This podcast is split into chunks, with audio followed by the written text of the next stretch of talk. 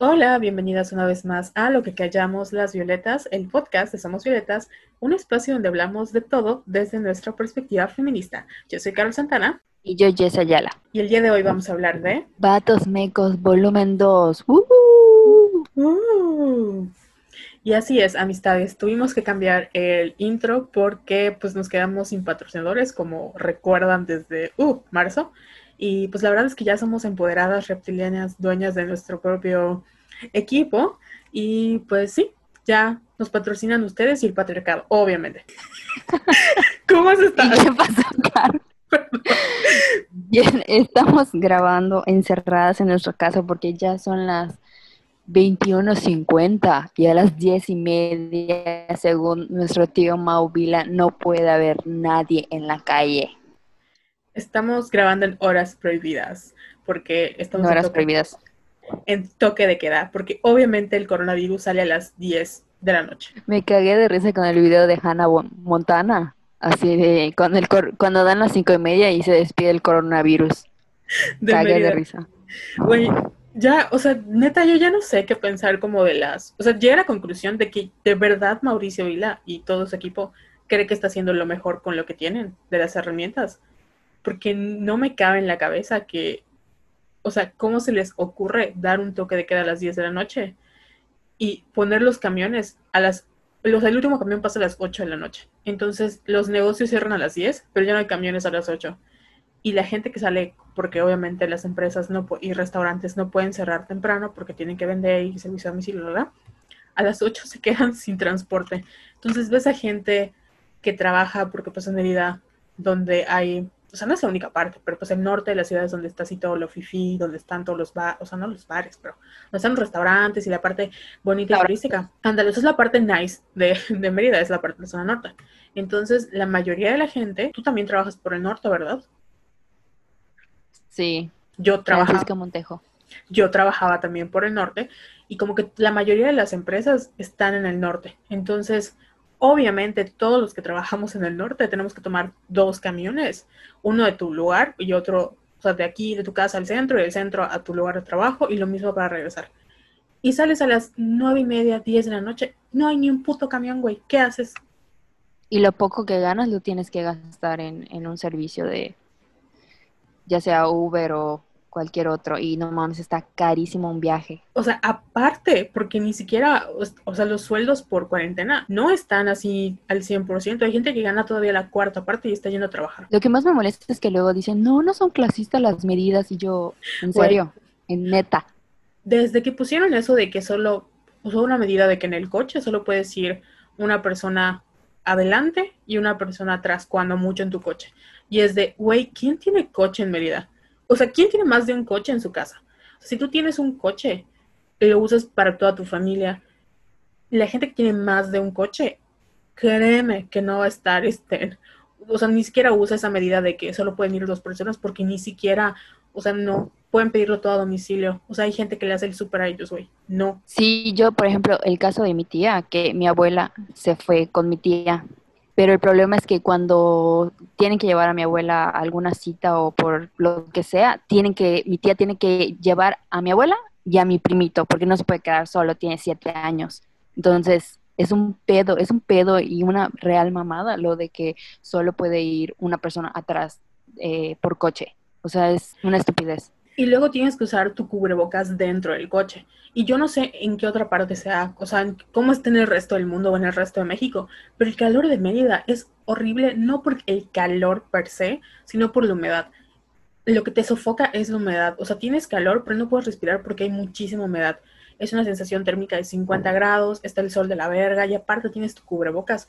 Obviamente no puedes respirar y mucha gente, yo lo entiendo, cuando veo gente que no tiene, o por ejemplo gente como adultos mayores de, de 60 años, iba a decir 50, bueno, de como se ven viejitos, este, en todo el estereotipo, con el cubrebocas este, solo por la boca, yo entiendo, porque no manches, pues imagínate trabajar en este sol con este calor en Mérida y tener que respirar con eso. Es imposible, es imposible. Y luego en el coche te lo tienes que poner aunque estés en aire acondicionado. Y es como, güey, créeme que no voy a salir en el coche con una persona que no haya hecho cuarentena conmigo. O sea, sí hay gente pendeja, obviamente sí hay.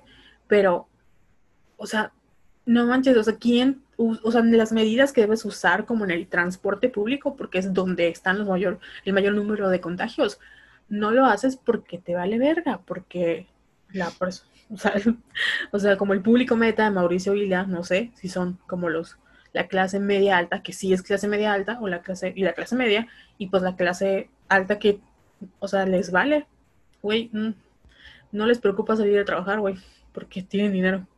Claro. Oye, entonces el primer ejemplo de vatos mecos es Todo así como- Vila. Pero, bueno, fue sin querer, ¿eh? Fue sin querer. güey, aparte, o sea, perdón por todo el despapalle de Mauricio Vila, sé que siempre hablamos mal de él, o sea, de verdad, no es nuestra intención, pero pues es que él solito, él solito mete, él solito se mete el fuego. Pero pues el objetivo de este, de este episodio era hablar de Vatos Mecos 2.0, porque hace un año justamente hablamos de Vatos Mecos. Fue uno de nuestros episodios más exitosos de Sí, aquí, más escuchas. Ese y el de ego masculino, ¿por qué será? Porque obviamente nos encanta hablar mal de los hombres, o sea, Claro. Entonces, cuando estábamos como en cuarentena, dijimos, si vamos a hacer un ep- si vamos a así, si vamos a regresar, que íbamos a regresar, pero cuando regresemos, tenemos que hablar de así como vatos mecos. Porque en el episodio pasado, que si no lo han escuchado, este es su momento, póngale pausa y vayan a ese.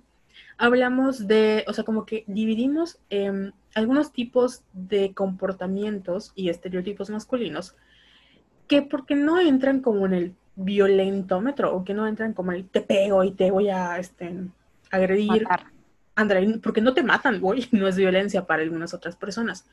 Y son algunos de los tipos de violencia o de comportamientos que, pues como feministas, hemos tratado de un poquito nombrando y descubriendo para ponerles este, como nombre a nuestras agresiones o a nuestros, pues sí, violencias que hemos sufrido y que porque no son específicamente violencia física o porque no era tu novio o porque no era tu, tu papá o porque no era un extraño que y te violó. O sea, como no son de estos tipos de violencia que estamos acostumbrados, no pensamos que son importantes o que nos pueden llegar a traumar toda la vida, ¿no?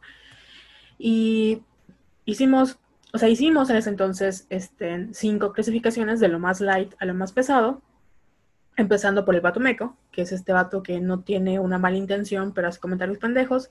Este, pasamos por el fuckboy, que es este hombre que no tiene responsabilidad afectiva. Pasamos por el único intelectual, que es este güey Chumel Torres, obviamente, que es un vato que se aprovecha de las estructuras de poder que tiene y de conocimiento para ser pendejo. Pasamos por el feminista, que es este güey que se viste aliado, pero es tremendo agresor. Y ya el último, que es el agresor per se, que es este güey que de plano odia a las mujeres y pues es un misógino y es de los que, güey, odia a las mujeres y te voy a matar. Y eso fue hace un año. ¿Qué ha pasado desde un año, Jessica?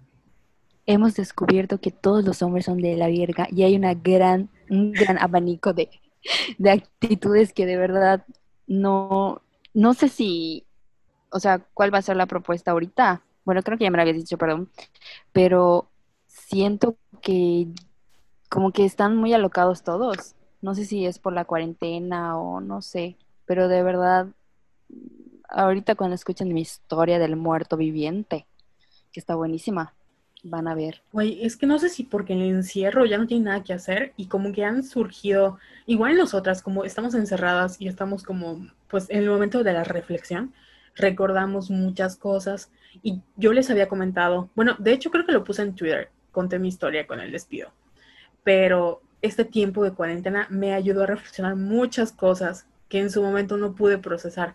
Entonces dijimos, este es el momento perfecto porque estamos todas, este, pues si vamos a hablar mal de alguien, obviamente tienen que ser los hombres porque nos han, pues no tenemos nada mejor que hacer. Entonces hicimos como eh, otros tipos de estereotipos o categorías y les vamos a hablar de eso.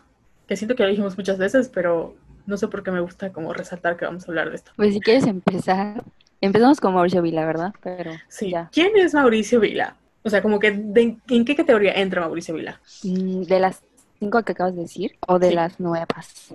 Pues de las nuevas, Mauricio Vila podría ser como el progre, que no es progre, que es este panista, panista progre, que en realidad es un facho disfrazado de progresismo. Vato progre. O sea, Mau Vila es el vato progre, que en realidad no es progre. O sea, como que tiene esta fachada de viene de un círculo privilegiado, tiene buena educación, tiene, pues, este, en todo lo, o sea, es un empresario, lo que tú quieras, es a simple vista es como una buena persona y tiene como ideas progresistas, pero en el fondo eh, sigue siendo un conservador terrible y se nota porque en sus discursos y en sus acciones sigue trayendo como a la mesa estas em, actitudes clasistas, racistas, misóginas y pues que en el 2020 ya no hay cabida. Sí, como que solo gobierna para cierta clase, que viene siendo la alta. Y siento que al principio de la pandemia, por ejemplo, como que lo ensalzaron mucho, lo engrandecieron mucho porque lo, lo tomaron como un héroe, porque empezó como que muy, eh, muy agresivo con las medidas y la sociedad yucateca, creo que ya han escuchado cómo es la sociedad yucateca a través de nuestros episodios, que son súper clasistas, esto de, lo ensalzaban mucho. Entonces creo que de verdad, como tú dijiste hace rato, él piensa que está haciendo las cosas bien, pero no. Y lo peligroso de este tipo como de vatos es que de verdad ellos creen eso, que está haciendo las cosas bien y se rodea de gente que piensa como él. Entonces, están discutiendo o están tomando medidas desde el privilegio y siguen encerrados en su burbujita y no son capaces de aceptar o de coincidir que hay otras realidades que no son las de ellos. Entonces, ya ni siquiera las propuestas como de Mauvila son las peligrosas, sino el precedente que van a dejar y el hecho de que la gente se los crea, ya sabes, porque tienen, pues son de buena escuela, pues no son, o sea, no se visten como agresores, no, o sea, tienen, en el caso de Mauricio Vila, pues nosotras hemos bromeado que era el gober guapo, y que tiene este, como presencia. Está guapo, me choca. Eh, como mis gustos han cambiado, ya no lo considero, pero pues hay que, o sea, hay que aceptar que sí está, está carita el güey, ¿no? Entonces, como que tiene este, esta presencia clásica que puede, que pasó también con Peña Nieto, ¿no? En su momento, que puede mm. envolverte. Bueno, había gente a la que puede envolver, pero pues en el caso de, de, Peña Nieto, como era guapo, pues todo el mundo este, como que se iba por su carita, por su carisma, lo que tú quieras. Y al final presentaban esta como nueva cara de México o nueva cara del PRI, o nueva cara del PAN. Y güey, es lo mismo, o sea, es lo mismo, solo que está vestida con mejor ropa, con una mejor cara y con propuestas que parecen nuevas, pero son las mismas de siempre. Y además tiene la audacia de seguirse negando de que estábamos en semáforo rojo. No lo tolero. Es que de verdad en Mérida, o sea, la pandemia es como, no existe. O sea, hasta ahorita es como de, ah, tenemos un problema. y, nunca se fija, por ejemplo, de los ya hablamos de que en los camiones es donde está como que hay un importante foco de, contagio y no ha dicho nada sobre eso. O sea, como que sus medidas son clasistas y como que superficiales. Entonces realmente estamos jodidos y no hay, no ver poder que lo haga cambiar de opinión. O sea, llevamos semanas en semáforo naranja y este güey no le importa. Y muy posiblemente, o sea, de hecho las medidas nuevas, porque estamos hablando del toque de queda, ¿no? Pero las medidas que, otras medidas que contemplaban progreso, porque pues Mérida es un lugar turístico, estamos cerca de progreso, estamos, este, pues la península, poderosísima península de Yucatán, la verdad es uno de los lugares más preciosos de todo México, no es por presumir, pero pues es un lugar donde hay mucho turismo, porque estamos en el Caribe mexicano. O sea, lo mejor de México está aquí, de acuerdo a las bienes raíces. Entonces, muchos gringos vienen y yo platicaba con una amiga, Andy, un saludo, que es de Baja California, que me decía que allí está así como shook, porque, o sea, los gringos, güey, les vale verga, o sea, neta les vale verga, y como es igual una zona turística, pues van así sin cubrebocas y les vale. Lo mismo pasa, o sea, acá en Mérida ya no lo ves tanto, pero zonas como Cancún, zonas como, pues, Progreso, estaba así, o sea, lo que daba. Y eran gente que venía en sus, en sus, ¿cómo se llama? ¿cómo, se, llaman los barcos gigantes? Yates. Bueno, cruceros. cruceros, ándale. Igual puse una medida de los yates, o sea que la única gente que podía como romper la cuarentena era la gente que, o sea, las fiestas que podían haber en la playa eran las fiestas con yates, güey. Y era como... O sea, porque solo permitieron eh, usar, o sea, abrir las marinas. Ajá, entonces ahorita ya la cerraron, el toque de queda eh, tiene que ver con esto de que no puedes este, hacer fiestas, sino específicamente en la playa, pero desde que empezó esta onda en, porque fue Semana Santa, mucha gente le valió y se fue a la playa porque era Semana Santa. Y el problema no es que hayan ido a la playa, sino que hayan ido a la playa a vivir su vida normal, sin las medidas de sanidad, y pues obviamente contagiaron a muchas personas. Y al final la gente rica al final tiene dinero para solucionar sus problemas. Aunque todos tengamos salud horrible y el sistema colapse, pues ellos pueden contar, o sea, si no trabajan, no importa porque van a comer. Pero la gente que no tiene este privilegio de tener dinero y de que tiene que ir al seguro a fuerzas a, conquistar, iba a decir, a consultar y que tiene que salir a trabajar porque si no se queda sin comer. Y esa es la, y esa es la gente que es la más vulnerable. Y desgraciadamente en Mérida todavía nos cuesta entender que nosotros somos parte de esa otra edad y no son los otros. O sea, somos parte de esa gente vulnerable. Pero en nuestra cabeza seguimos pensando que no, que seguimos siendo como la clase media, que tenemos dinero, que tenemos, o sea, que nosotros no somos como los pobres. Güey, spoiler alert, somos pobres. Güey, y fíjate qué rápido olvida la sociedad yucateca, porque ¿te acuerdas del pedo que hubo cuando salió el Frente Nacional de la Familia a marchar contra Vila? O bueno, hubo algo así, no, no me acuerdo si contra él, pero luego llegó la policía y lanzaron una bomba molotov y ah, todas estábamos así como que en impacto total porque era así como que Vila estás atacando a los tuyos, ya sabes, y ahorita ya se los olvidó porque nuevamente es el héroe y estoy harta de que lo tengan así como que en un altar. Aunque hay gente muy enojada porque sigue insistiendo en que estamos en semáforo eh, naranja, pero tú lees los comentarios de, en sus videos o en su página y de verdad es así de, muy bien, señor gobernador, aplausos al, mejor gobernador de, de, México. Y yo así como que ya, stop. Y lo, lo más como terrible es que, te digo, él sí se lo cree. O sea, y hay gente que ah, sí, le cree que está haciendo las cosas bien, por lo mismo de que estamos muy sesgados con esta idea de que desde los privilegios, o sea, es muy cómodo. Yo te puedo decir, no, pues mi cuarentena me la he pasado viendo películas porque tengo la fortuna de que mi mamá me puede dar de comer y tengo un ahorro o mi trabajo lo puedo hacer home office.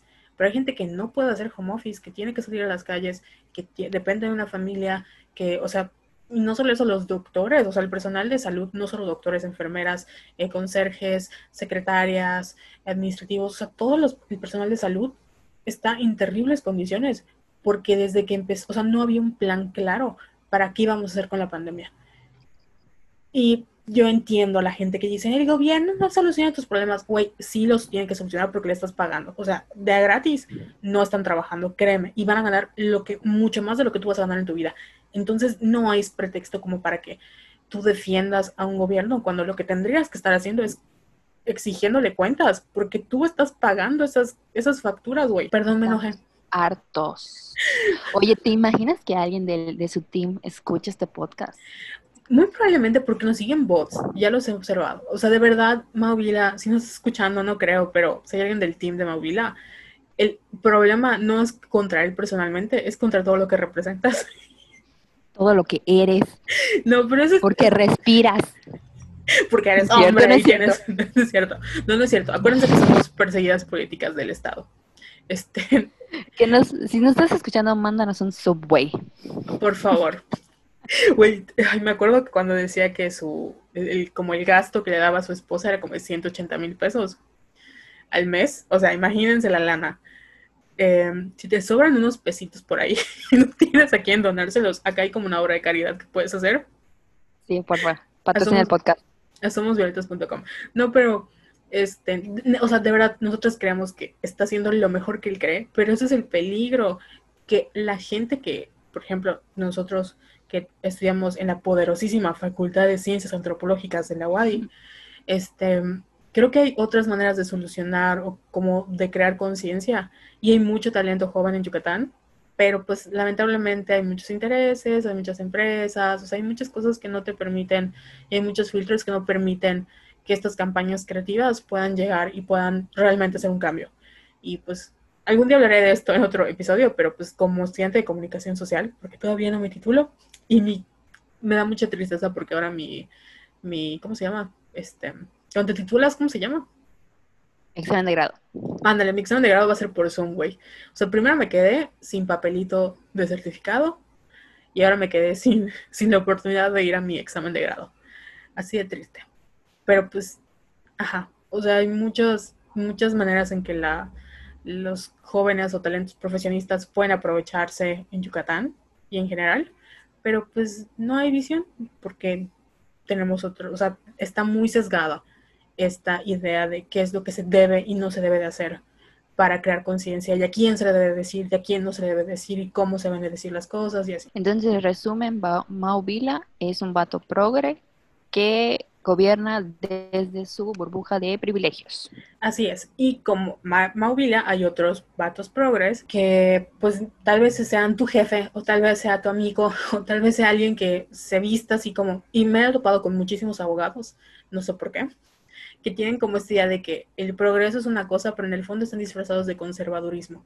Entonces de nada te sirve haber estudiado en Harvard o haber estudiado en la facultad de, del debe ser de abogados en la facultad de, de, Derecho de la UADI, si en el fondo sigue siendo una persona que defiende el poder. Güey, qué miedo con los abogados y hasta los médicos que tienen, que son súper machistas, güey.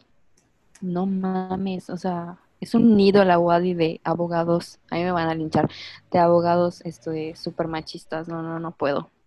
De verdad, yo tenía un amigo que, os me acuerdo que cuando pasaban cosas como los feminicidios, había un vato que siempre salía el brinco así de, pero ¿por qué son feminicidios? Deberían de ser homicidios. Y es como, güey, neta, no, o sea, te puedo explicar, pero tú eres abogado, o sea, tú deberías saber por qué son estas cosas, no yo. Güey, tu amigo el doctor.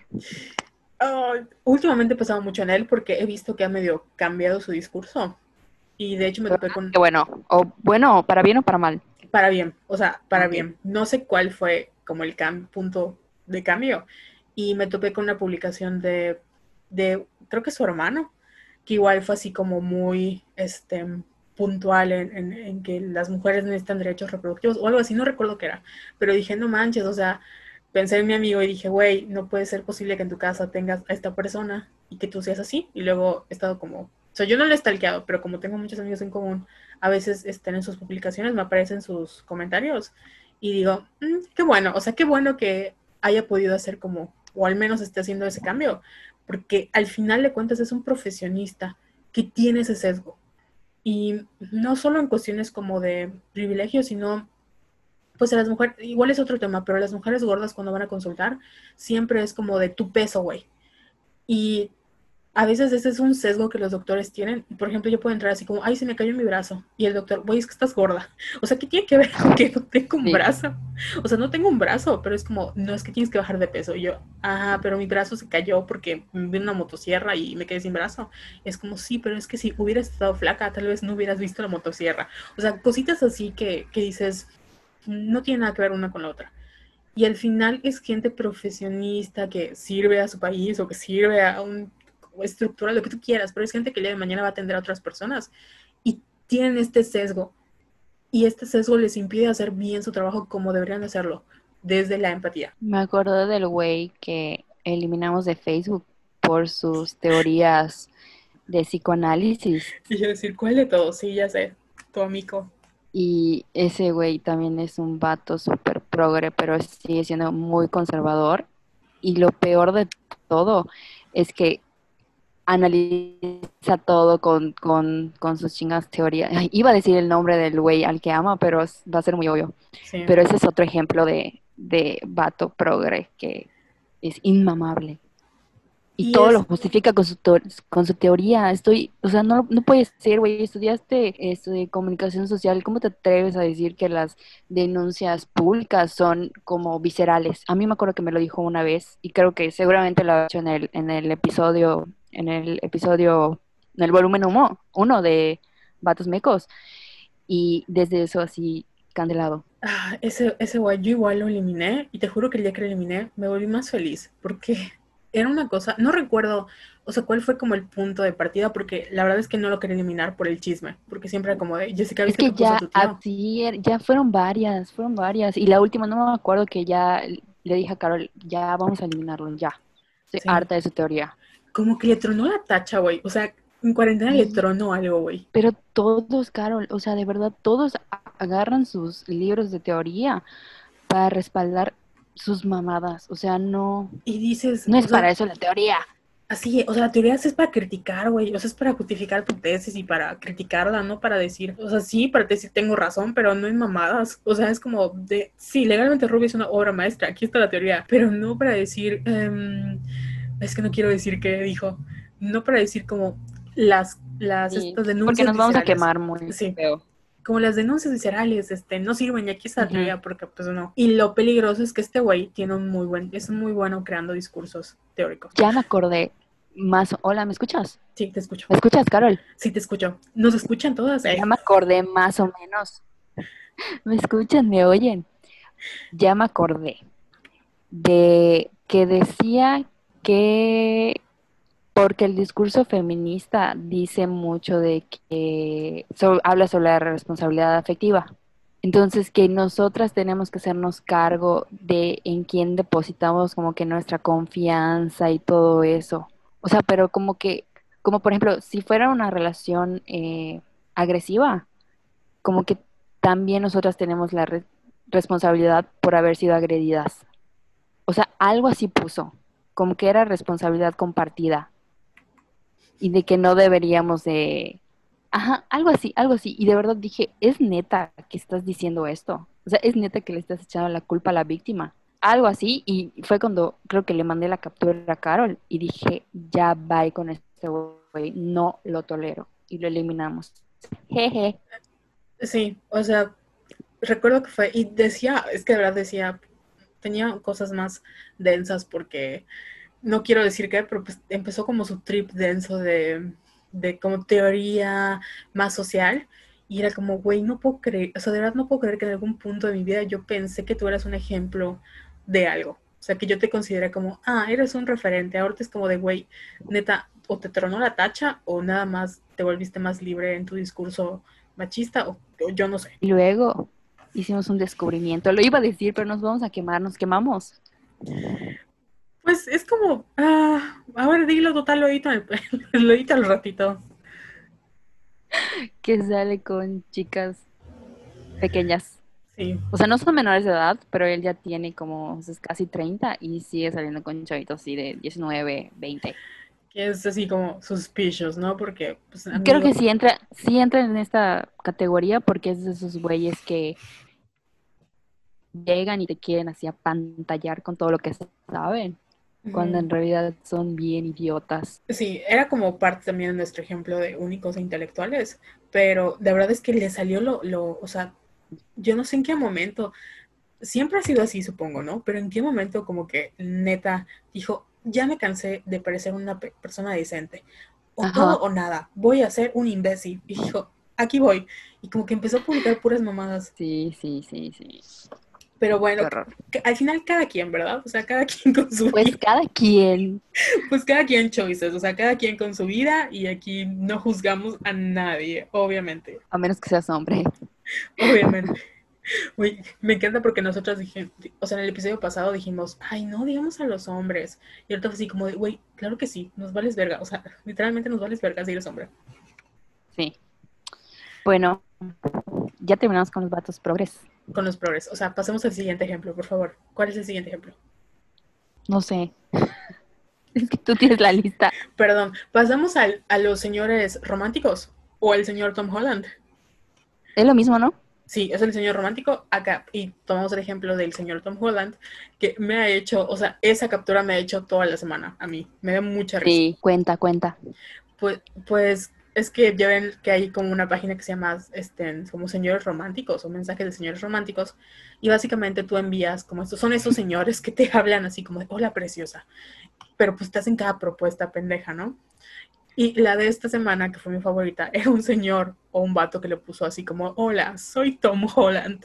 Este, ¿me puedes enviar unas nudes? Créeme, soy yo, estoy usando Google Translator. Por favor, créeme. Y, o sea, era como un mensaje directo. Y pues no mames, o sea, güey, qué pedo. Oye, pero, o sea, a primera instancia sí te da como que mucha risa, pero luego te pones a pensar, ¿es en serio que me estás diciendo esto? ¿Y es en serio que creíste que me lo iba a creer? O sea, ¿qué, ¿en qué concepto tienes a las mujeres de que, güey, no mames? O sea, Como que esa categoría sería como de señores audaces, ¿no? Como de gente muy audaz, porque también vamos a hablar de, pues, los vatos que te mandan mensajes y cosas no solicitadas y obtienen tus datos de una manera así como, güey, ¿de dónde todo stalker?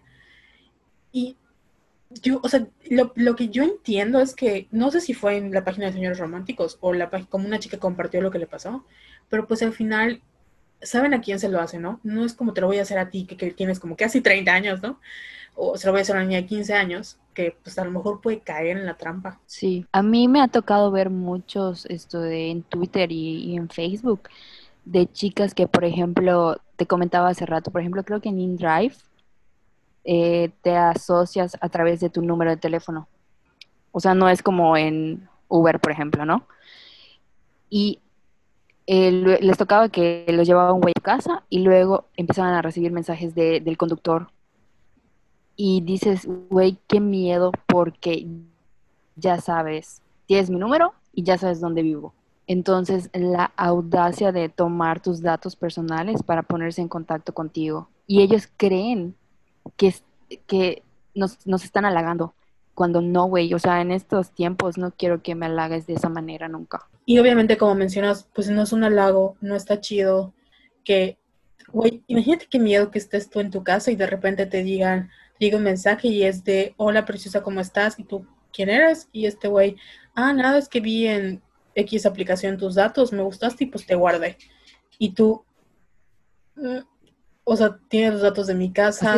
te acabo de dejar en tu casa, te vi y me gustaste y te escribí. No, hombre, me, me muero de miedo en ese instante. Y lo peor de este tipo de cosas es que lo hemos platicado en otras ocasiones y es parte de la conversación, como que tiene que ver con el amor romántico, lo que sea, a veces está disfrazado, ¿no? Como señores románticos de que son actos que mm, pueden parecer, porque pues es todo, o sea, si lo usas como la banderita del amor, pueden parecer como muy románticos, pero son muy creepy. O sea, es, no es nada romántico obtener los datos de una persona, sobre todo una mujer, eh, a través de una aplicación y tener la audacia de mandar un mensaje y decirle, es que me pareciste muy guapa y pedí tus datos. O sea, como que, mm, no.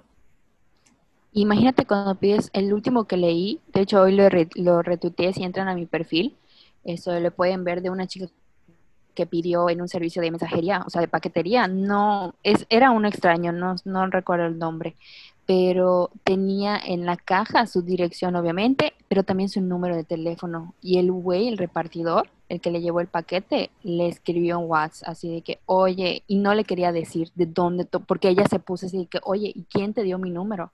dímelo. Y solo porque ella estuvo, dale y dale, le dijo, güey, yo te voy a decir la verdad, lo vi en, en que te llevé este paquete. Y ella así de que, güey, y obviamente lo denunció ante el servicio de paquetería. Por favor, denuncien si les pasa esto, denuncien al conductor o al, o al, o al mensajero, porque no pueden seguir pasando estas cosas. No es normal, no es romántico y no es un halago, y es lo que ellos tienen que entender. ¿Y qué? Y, se fue la voz y como, ¿qué? ¿Qué? Jessica? No, así es como, qué fuerte, porque incluso en, hay una como, o sea, dentro del reglamento de algunas aplicaciones, eso está prohibido. Eso es parte del código de conducta. Neta, como conductor o prestador de cualquier servicio o aplicación, está como prohibido el contacto fuera de, de la prestación de servicios con los clientes. Entonces es como de, güey, y se lo hacen solo a las mujeres, obviamente. Obviamente. O sea, las mujeres, no digo que no hayan casos, pero muy raramente vas a encontrar una mujer que diga, tuve la audacia de como de pedir los datos de este güey, porque no estamos educadas para eso. O sea, de verdad no hay un sistema que nos diga, sí, eso está bien, hazlo. No. En el caso de los hombres que sí están como rodeados y apapachados de este sistema que les dice, pues no tiene nada de malo, si te gusta, ve, güey. O sea, si te gusta, va. Y es como de... Si te gusta, ve por ella.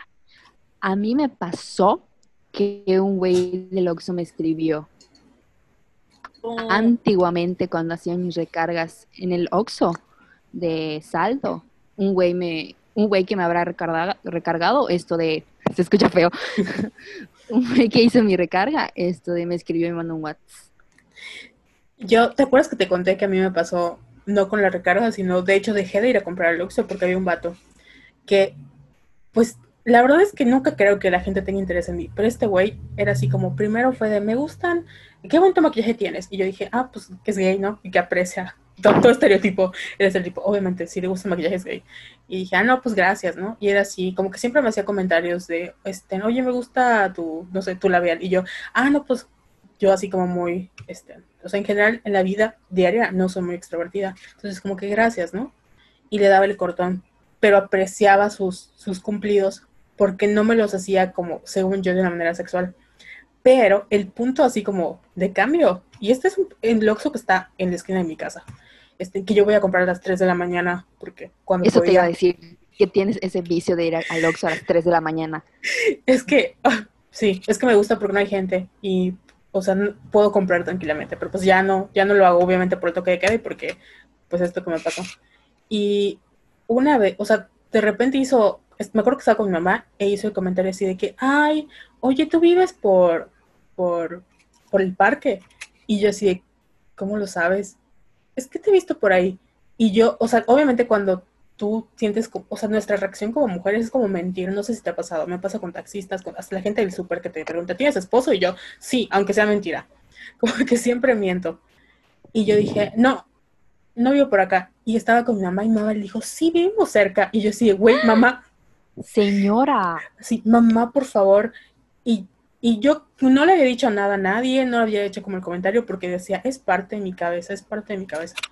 Hasta que una vez, y eso te lo conté cuando pasó, nos íbamos a ir de viaje y salimos como a las 5 de la mañana. Y yo siempre que iba al Lux era por mi café porque estaba todo ojerosa y había eh, momentos donde me topaba con un amigo en el Oxxo porque igual salía súper tarde y era la conversación. O sea, la gente de esa tienda me conocía y contaba así toda mi vida, ¿no? Este, y me acuerdo que esa vez fui a hacer una recarga y di el número. Y me dijo, ah, entonces este es tu número. Y yo, mm, guay, qué miedo. Así como, not. Y me dijo, ah, entonces, y así me hacía como la conversación. Y yo, mm", pero yo no decía, de verdad, yo no decía nada porque primero no sabía qué decir y dos, me daba, o sea, este güey sabe dónde vivo. Y la, bueno, la gente que iba a mi casa, como tú ya sabrás, eh, por dentro, o sea, puede, o sea, puedes ver desde afuera lo que estoy haciendo en mi cuarto. Y yo tengo el vicio de andar sin cortinas. O sea, a las 4 de la mañana están mis cortinas abiertas porque pues no duermo en la noche. Ya ves, y mi miedo es que alguien entre a mi casa, porque el, el, cuarto de mi, o sea, mi cuarto es el primer cuarto. Y yo dije, no voy a ser toda paranoica. Que alguien entre a la casa o se pare en la puerta de mi casa y vea qué estoy haciendo. Y por eso sabe qué pedo. Y ya al final, como que el final de, esta conversación, fue que yo me o sea, yo de verdad le dije como que bye, o sea, como que no le respondí, le di el cortón, y ya cuando me estaba yendo me dijo, ay, a ver qué día me das tu número, y yo, mm, mm", y ni siquiera, o sea, ni siquiera le respondí. Nunca. y me, me, quedó así porque la sensación, o sea, el problema no es, eh, porque a lo mejor no lo hizo con una mala intención y a lo mejor yo no sabía cómo responder, pero ese es el miedo de que, güey, no es lugar para estar ligando, o sea, no es. Si estás viendo que la, la persona desde el primer momento te dio el cortón, ¿para qué le insistes? Y yo desde entonces no volví a ir a ese Oxxo. O sea, pasaron meses para que yo vaya y le tuve que decir a mamá, mamá, no quiero ir porque hay un vato que no me agrada. Y no es que haya sido, no sé si es mala, o sea, no sé si es mala persona, no se veía, o sea, ni siquiera es porque estaba, no estaba feo, estaba simpático. Pero no mames, no me, o sea, no, no quiero. Y eso es lo que estos güeyes no entienden, como que en su cabeza no entienden que lo que están haciendo, como no lo hacen desde un, em, con una mala intención según ellos, no está mal, pero no saben leer la incomodidad. Y es algo que digo, güey, ¿cómo no puedes? O sea, si yo estoy leyendo cuando una persona se siente incómoda, ¿por qué tú no entiendes cuando una mujer se siente incómoda con tus atenciones? Porque obviamente no, no, no están conscientes de la situación si estuvieran conscientes y si les importara, porque nosotros ya tenemos este chip de alerta, por eso tú te sentiste incómoda, porque sentiste miedo, pero los güeyes creo que no saben que vivimos en México, en un país en el que matan a nueve mujeres, once mujeres. Y por eso, porque empezando desde eso, o sea, no lo entienden o no lo saben o no lo quieren aceptar. Sí, porque aunque la, la te digo, aunque al final te pueden decir como, ay, mamona, pues al cabo que ni quería. Y siempre cuando un vato está como herido de su ego, siempre es como tirándole a, hacer un comentario despectivo de tu cuerpo, ¿no? Pero, o sea, y de verdad no es esto de que porque esté feo, porque esté guapo, porque mucha gente dice, no, pues si es que si hubiera Brad Pitt, le hubieras dicho que sí. incluso que haya sido Brad Pitt, a mí me chocan estas memes de que si Henry Cavill te pide hacer el delicioso pero tiene COVID, este, ¿tú qué harías? Y es como Peña Nieto diciendo, no, ustedes les pregunto, ¿qué harían en este caso? O sea, güey, hay gente que aunque fuera Henry Cavill, aunque fuera Brad Pitt, aunque fuera... que em, fuera Jake. Jake Gyllenhaal, o en mi caso Park Seo Joon, o sea, aunque fuera un, un vato que me guste, no, porque no quiero. Exacto. Y, hay, hay gente que no, o sea, como que en su cabeza no, no entiende este no. Y lo peor es que tenemos que justificar el por qué no. Y es cuando, no, o sea, simplemente no, no, no, no, y no quiero.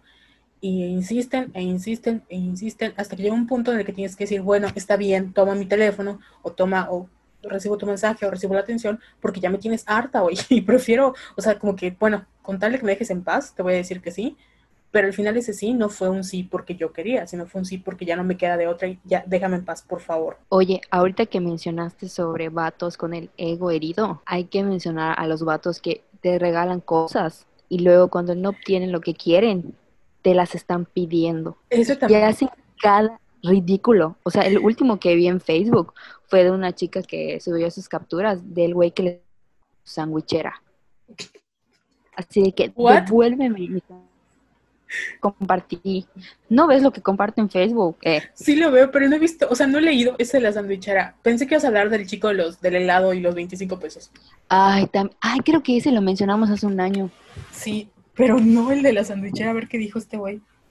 Creo que la invitó a salir y ella le dijo que no, obviamente, porque creo que hasta tenía novio y ya se lo había explicado. Entonces el idiota con tal de que, o sea, y eso es lo peor, que creen que nos van a comprar y con una sandwichera. O sea, no mames. Y le regaló la sandwichera y pues ella lo aceptó porque, güey, ¿quién no acepta un regalo? O sea, tampoco mamen. Y luego cuando ella le dijo de que, oye, ¿sabes qué? O sea, no, de verdad no me interesa, o sea, eres mi amigo y te aprecio y todo. Y él así de que, pues devuélveme mi sandwichera. Y ella así de que, güey, ¿es en serio? Sí, devuélvemela mañana mismo paso por ella, la quiero, quiero mi sandwichera. Y la chava así de que, pues está bien, güey, ven a buscar tu puta sandwichera. Pero de verdad, son los ridículos. No puedo, te juro que no había leído, me estoy muriendo de la risa porque, o sea, en primer lugar, ¿quién te regala una sandwichera, güey? O sea, de todas las cosas que, no sé, le regalaste un libro o algo, una sandwichera, ¿por qué? No sé, pero de verdad, o sea, te das cuenta de nivel de su ego. Este de que creen que, como si con ese intercambio, eh, creen que van a obtener lo que quieren. Y este es otro tipo de vato meco específico, que es como el señor cajero, que es este güey que dice que todas las, mujeres son interesadas y ven a los hombres como un cajero. Y pues un cajero no necesariamente saca dinero, sino da regalos, o te lleva a cenar, o te lleva al cine y creen que porque hay ese intercambio económico, o sea, alguna otra razón, el problema no fue la sandwichera, sino que me imagino que compró la sandwichera y gastó un chingo de dinero en esa sandwichera. Perdón, no voy a superar nunca. Este, pues ella tenía que retribuir como esa atención económica o ese intercambio económico con un intercambio ya sea afectivo o sexual. Y esto es típico, típico, típico, típico de, yo conozco historias de terror de gatos que llevan a salir a mis amigas y es como de, bueno, ya pagué el cine, pues invita, como que abre las piernas, ¿no? O como que mínimo los besos.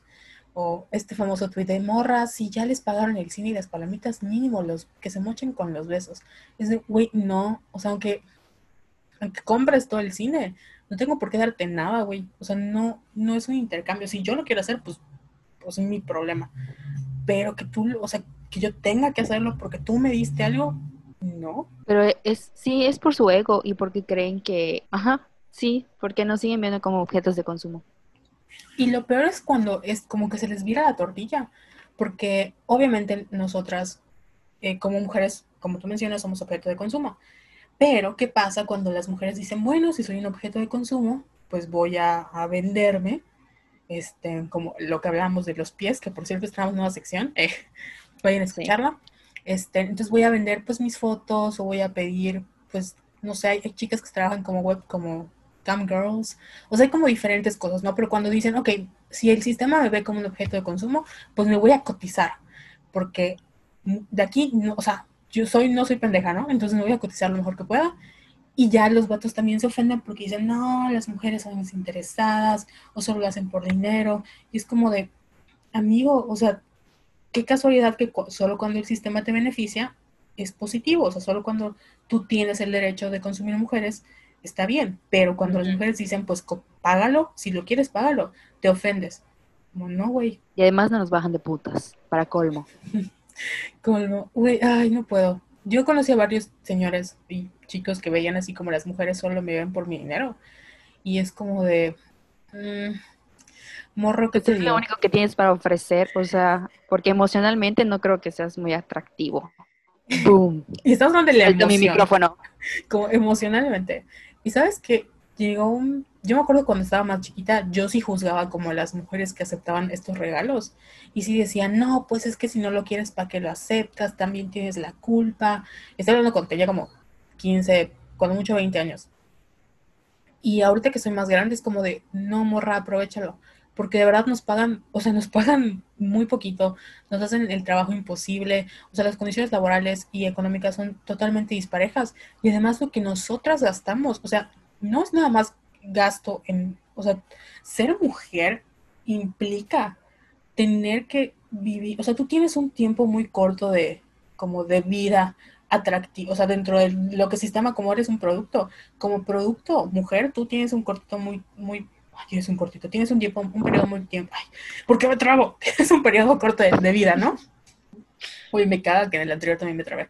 O sea, tú tienes que ser como delgada, tienes que, cuando mucho a los 30, como que ya llegaste a tu pico y si no te has casado, pues ya no sirves, este, tú, que tu reloj biológico, que tu piel, o sea, vivimos condicionadas a que tenemos que producirnos para poder ser atractivas en el sistema.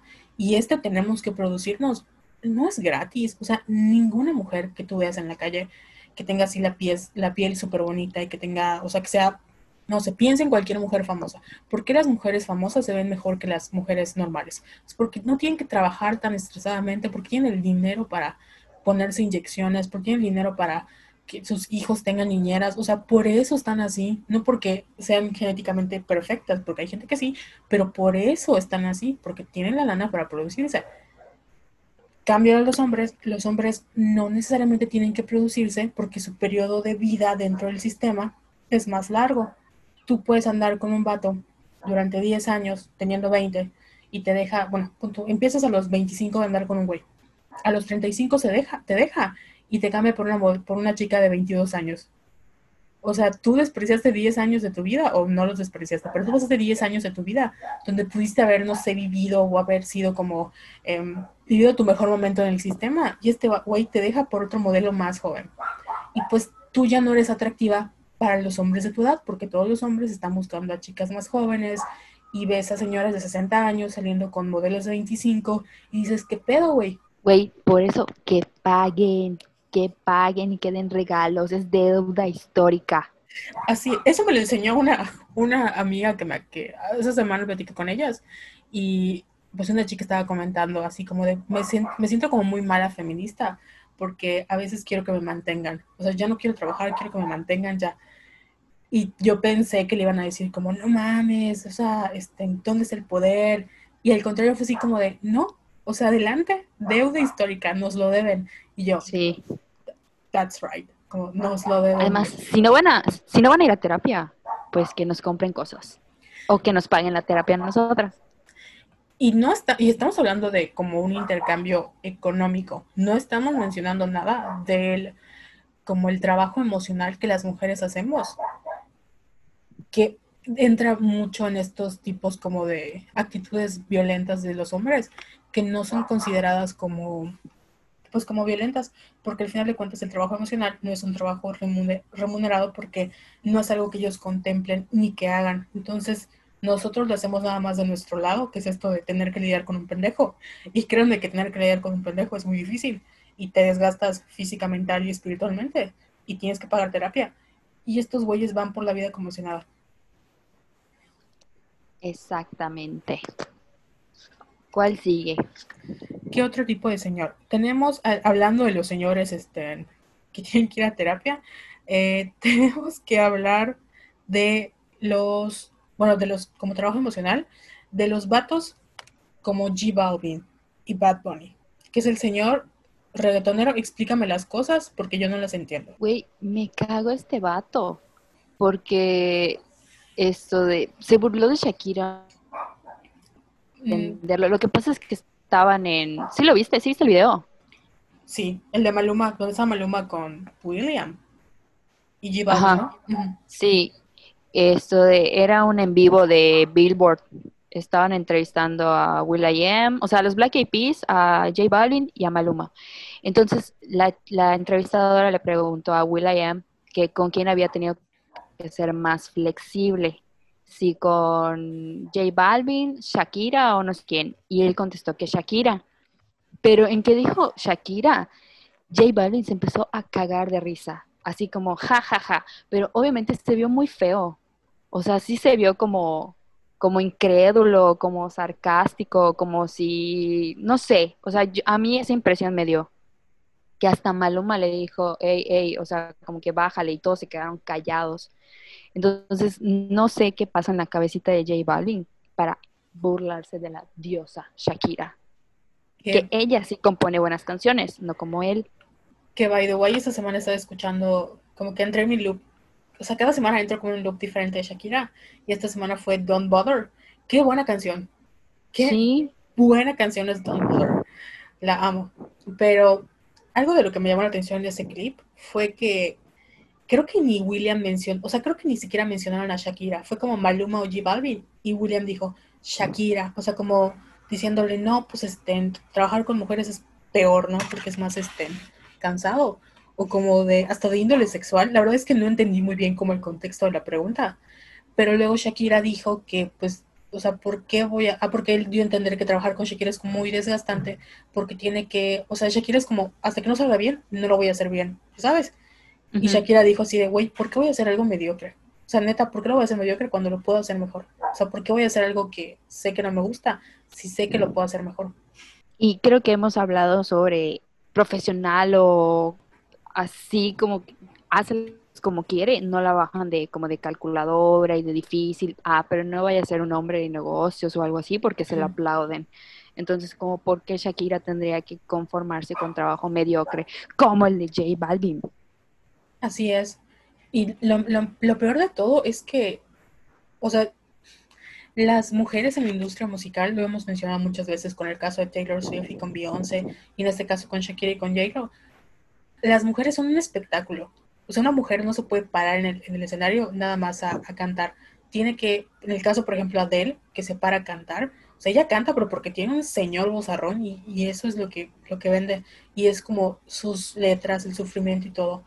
Pero imagínate a una mujer como que haga un espectáculo como Ed Sheeran, que si bien es muy talentoso en lo que haga y toca instrumentos, o sea, que se vista con una playera la más X, que se ponga el pantalón que con el que durmió y tenga los mismos tenis hace tres años, o sea, no, güey, jamás. Para que una, y, y de hecho la crítica hacia las como divas del pop o las em, mujeres que están trabajando en la industria es terrible, o sea, entre los fans se, se destrozan y se desesperan y se todo, porque siempre es una competencia de quién es la, la que lo hace mejor, ¿no? Y si, y lo vemos en el Super Bowl. El Super Bowl de, de Coldplay, que fue así como de una broma, el Super Bowl de Maroon 5, que fue también una broma, el Super Bowl de, este Justin Timberlake, que también fue una broma. O sea, lo comparas con la producción que tuvo Lady Gaga, que tuvo Katy Perry, que tuvo Madonna, que tuvo Beyoncé. O sea, que tuvieron, o sea, no nada más es pararse y cantar sus canciones, es tienen que vender, porque es eso, tienen que vender, que verlas a ella vale la pena, aunque sus canciones sean muy buenas. Y es algo que, en el caso de Taylor Swift, por ejemplo, ¿no? Que muchas veces han dicho, ¿por qué no Taylor Swift sale en un Super Bowl? Y es porque, ¿quién, o sea, ¿quién es el público meta de Taylor Swift? Y Taylor Swift no baila, y Taylor Swift no canta. Y si tú ves, por ejemplo, Reputation Tour, ves que, o sea, Taylor tuvo que aprender a bailar, aunque no lo haga bien. Hija, te quiero mucho, pero pues ahí vas.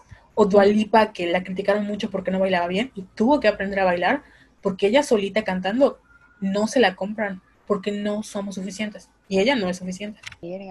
Güey, los odio. Todo, todo Es aquí, que, ¿sabes qué me pasa?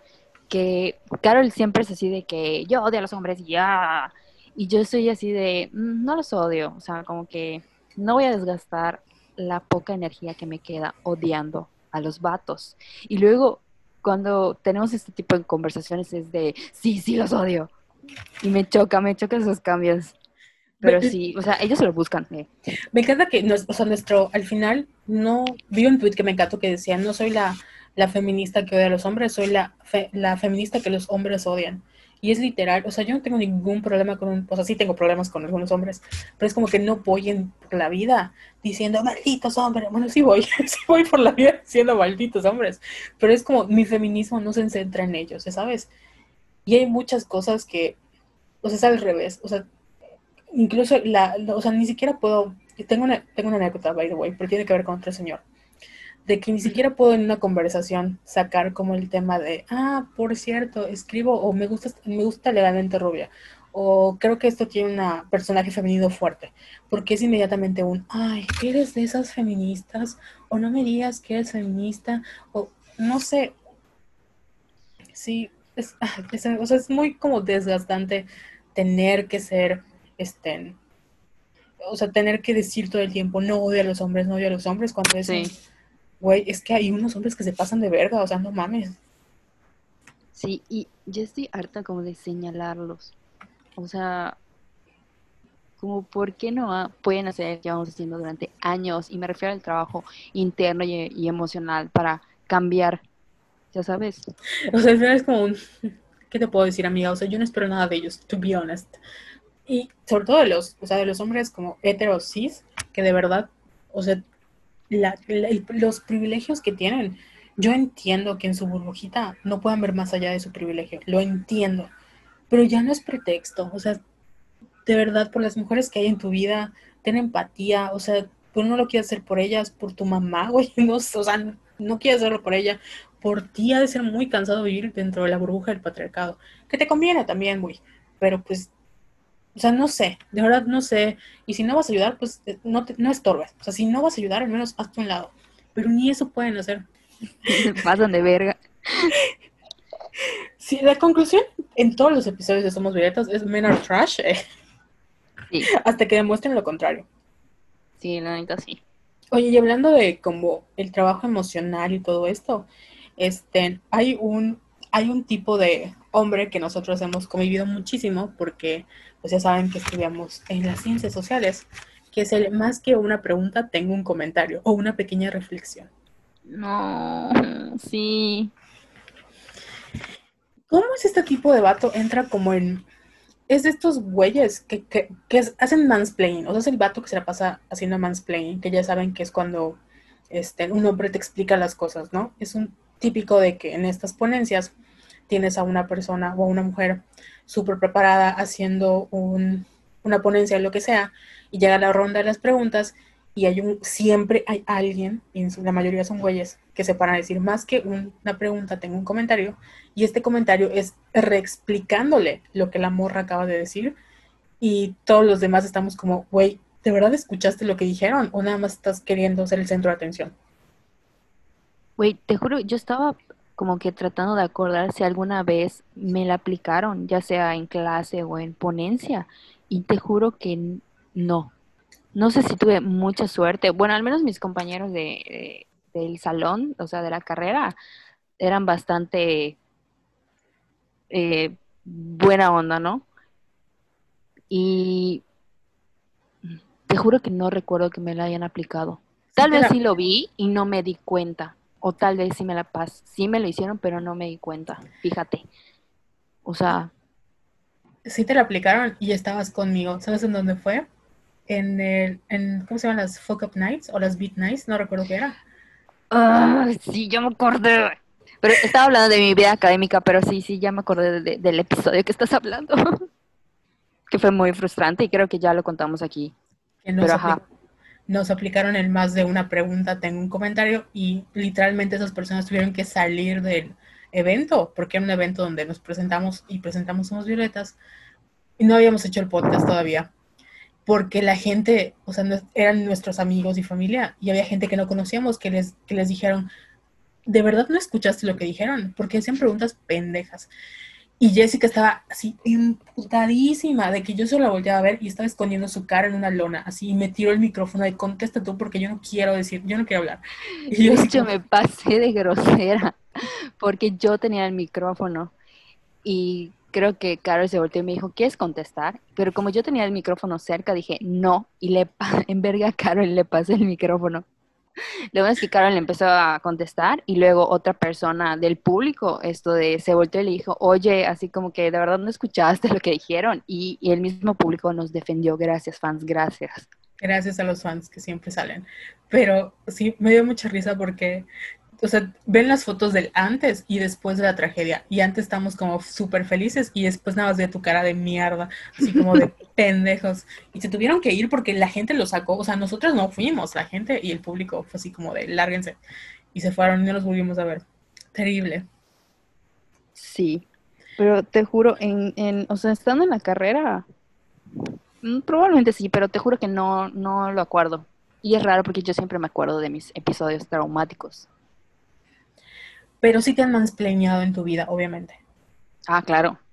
¿Recuerdas algún episodio así como de, güey, no mames? Creo que mm, cuando habla de fútbol, cuando habla de fútbol es como, ay, eres mujer, tú no sabes nada de fútbol, cállate. Y además le vas a la América, entonces tu opinión es súper inválida.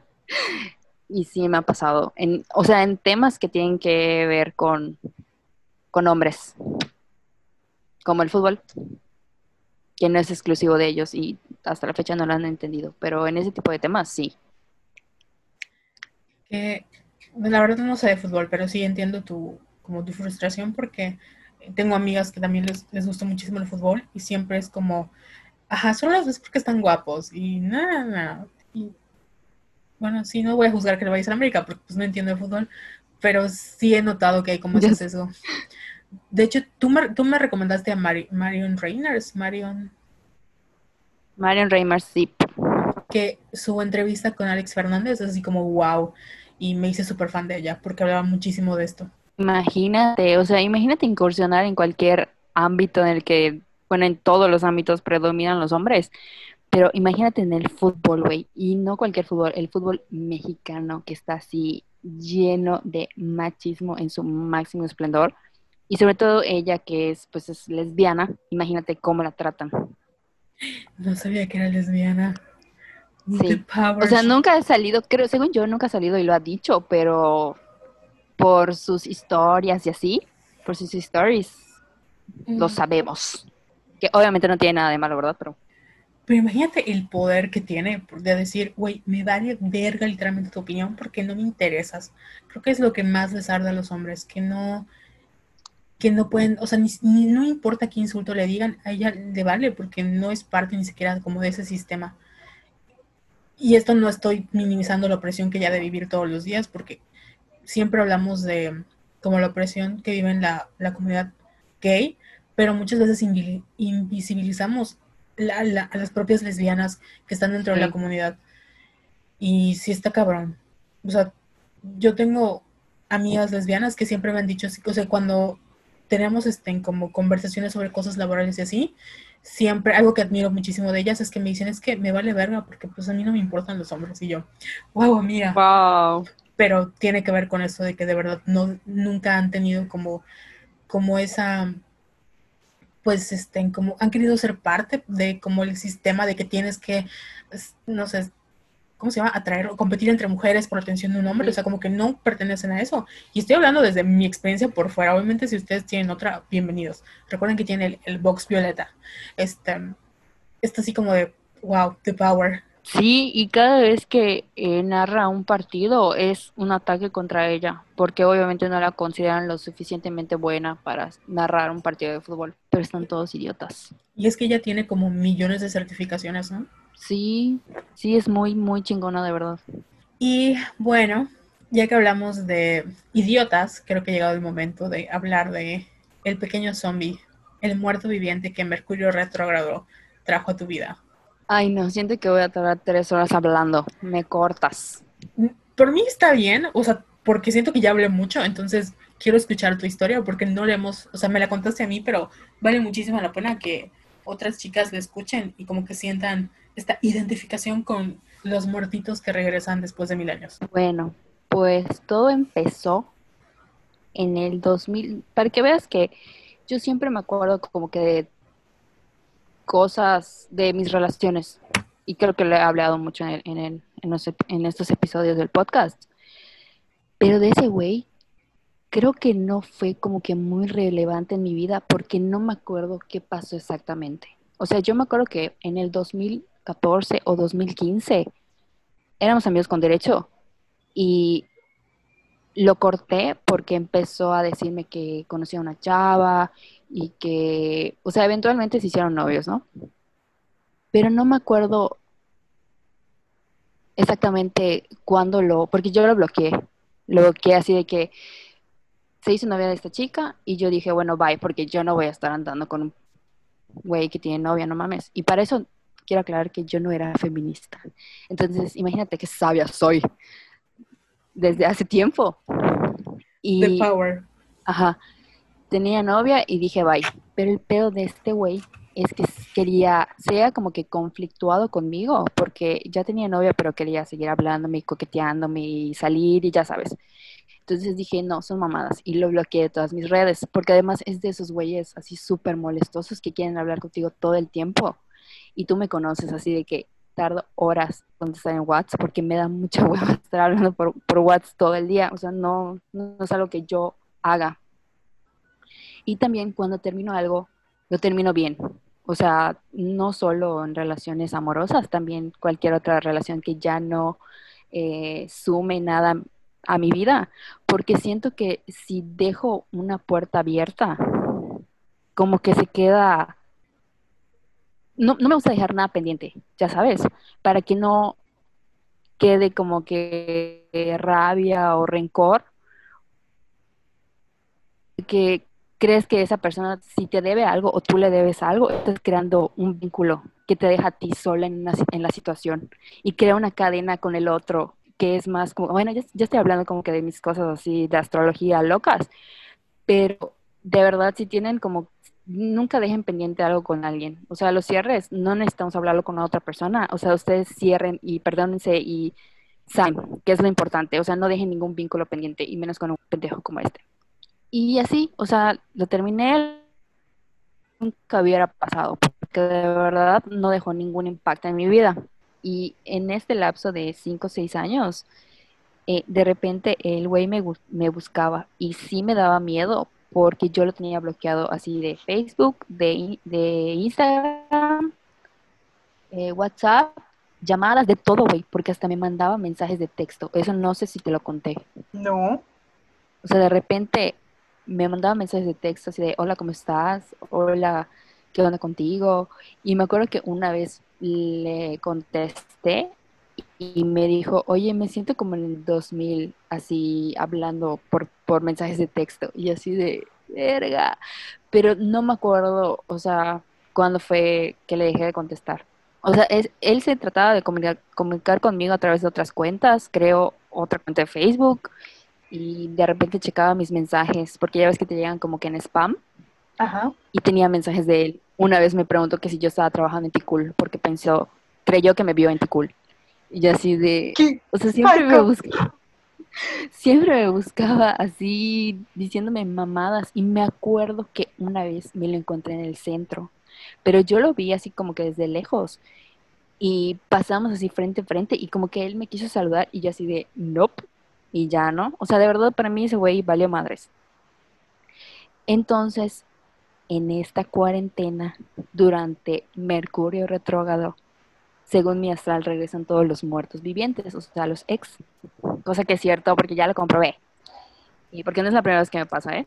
Entonces, me llega la solicitud de este, vamos a llamarle Juan porque me espera estarlo insultando así, este pendejo, este.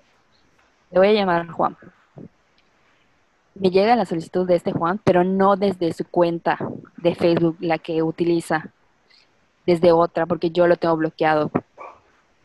No puedo con este vato psycho.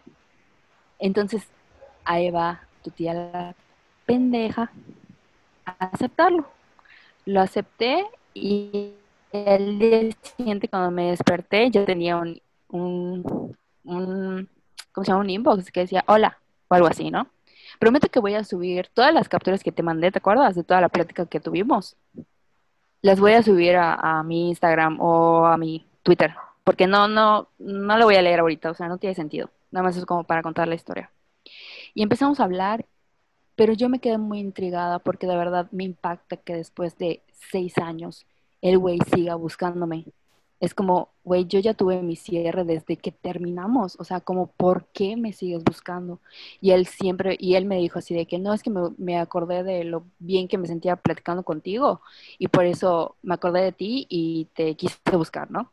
Y yo así de, güey, no buscas a nadie porque su plática es amena, ya sabes, es como, o sea, para mí es como que un pretexto muy estúpido y sobre todo con alguien con quien terminaste porque querías usarla de... O sea, me quería usar, ya sabes, porque tenía novia, pero no quería dejarme ir. O sea, es una mamada. Entonces, yo, como buena Sagitario investigadora, se me hizo muy fácil desbloquearlo de Twitter y leer sus tweets. Y justamente, Carol, el día que me buscó fue el día que tuiteó que, que había terminado con su novia. Y yo dije, este, este, este pendejo cree que soy pendeja. Esto me sentí mal cuando lo descubrí porque siempre me he sentido diferente en el sentido de que siempre me he dicho a mí misma así de que, bueno, si fueras más femenina o si fueras más cariñosa, tal vez te escogerían a ti. Porque al parecer o sea, en mi historia con algunos hombres, yo no era como que lo suficiente nunca. O sea, era lo máximo, pero no era lo, suficiente. ¿Sabes? Así como Elwood, así tal cual. Exacto. Entonces yo siempre, durante muchos años, yo me decía esto misma de que, ay, si fueras más como esta niña, o más como aquella, o más como su novia, tal vez se hubiera quedado, tal vez. Pero llegó un punto en el que dije, yo no puedo ser como ellas simplemente porque no soy así. Entonces tengo, uno, que aceptarme y dos, ya llegará la persona que me acepte tal cual soy. Así de puerca, así de vulgar, así de loquita. Así de verdad. Ajá, como que dejé esa narrativa de que, ay, si fuera más así, o, o sea, dije, no, porque me estoy autocastigando y pues no es el caso. Entonces, ya llevaba días que yo lo estaba ignorando, porque te, te digo, es de esos güeyes que quieren hablar contigo todo el día y es como, güey, no trabajas, o sea, no mames, te pasas. Entonces dije, me lo voy a agarrar, me lo voy a agarrar porque esto no se va a quedar así, porque es una estupidez que él siga pensando en que me puede usar como centro de rehabilitación o como reemplazo de porque terminó con su ex, ya sabes. Sí, como un mientras eso con Ajá. Y para que veas que tienen o sea, de verdad no pueden hacer el trabajo interno de terminar una relación y hacer su duelo. Como hace una persona normal. O sea, de verdad, si eres hombre y estás escuchando este podcast, este episodio, por favor, si terminas tu relación con tu novia o con tu novio, hagan su duelo, como debe de ser. No aplica, ya no aplica ahorita lo de un clavo saca otro clavo. Eso es hasta que tú estés seguro de que ya estás, ya superaste a esa persona, o a lo mejor no la superaste, pero quieres como que conocer a otras personas y empezar a divertirte otra vez y sentir algo nuevo, ahí sí, ya te puedes dar permiso, pero al día de terminar tu relación no puedes estar buscando a otra persona, y menos a una persona de tu pasado que ni sabes qué pedo. Ya me emputé, perdón. No, está bien. Yo estoy igual molesta. El caso es que al día siguiente le dije, ay, hola, perdón por ignorarte una semana, ya sabes. Y porque tampoco dije, no lo voy a como que a, yo no le voy a estar como que diciendo que es un pendejo, ¿no? O sea, a lo mejor y sí, pero no, no tan fuerte. Porque al final me dio pena, da culera. Entonces le dije, oye, como que le empecé a así de que, oye, ya dime por qué me buscaste, o se me hizo súper raro que me buscaras, porque de verdad ya pasó mucho tiempo y yo ya no soy la misma Jessica de hace seis años. Y me dijo, mira, te voy a decir la verdad. Y cuando un hombre te dice eso es, ya cayó, güey, ya te va a soltar la sopa. Y me dijo que acaba de terminar su relación. Y yo así de, ¿y tú crees que yo voy a ser como que la bandita que te va a curar esa herida. o qué? Y me dijo, no, es que de verdad me acordé de las pláticas que teníamos y me sentí bien y quise buscarte, quise esto de, o sea, me dio a entender que ahorita ya no había como que ningún impedimento para que pudiéramos ser amigos, porque según él solo quiere que seamos amigos. Y güey, pero tú mamabas todo el tiempo, no podías tener novia y ser mi amigo porque te conflictuaba mi existencia. Porque según tú, tú en tu cabeza yo nunca fui suficiente para ti. Entonces, como por qué estás repitiendo lo mismo?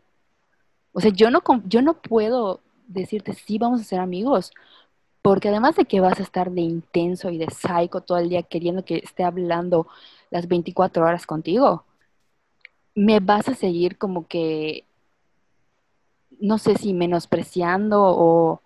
No es que yo quiera tener una relación con él, o sea, jamás en la vida, nunca le iba a dar una oportunidad, pero el hecho de que él me, me vea de esa manera, es algo que no puedo permitir.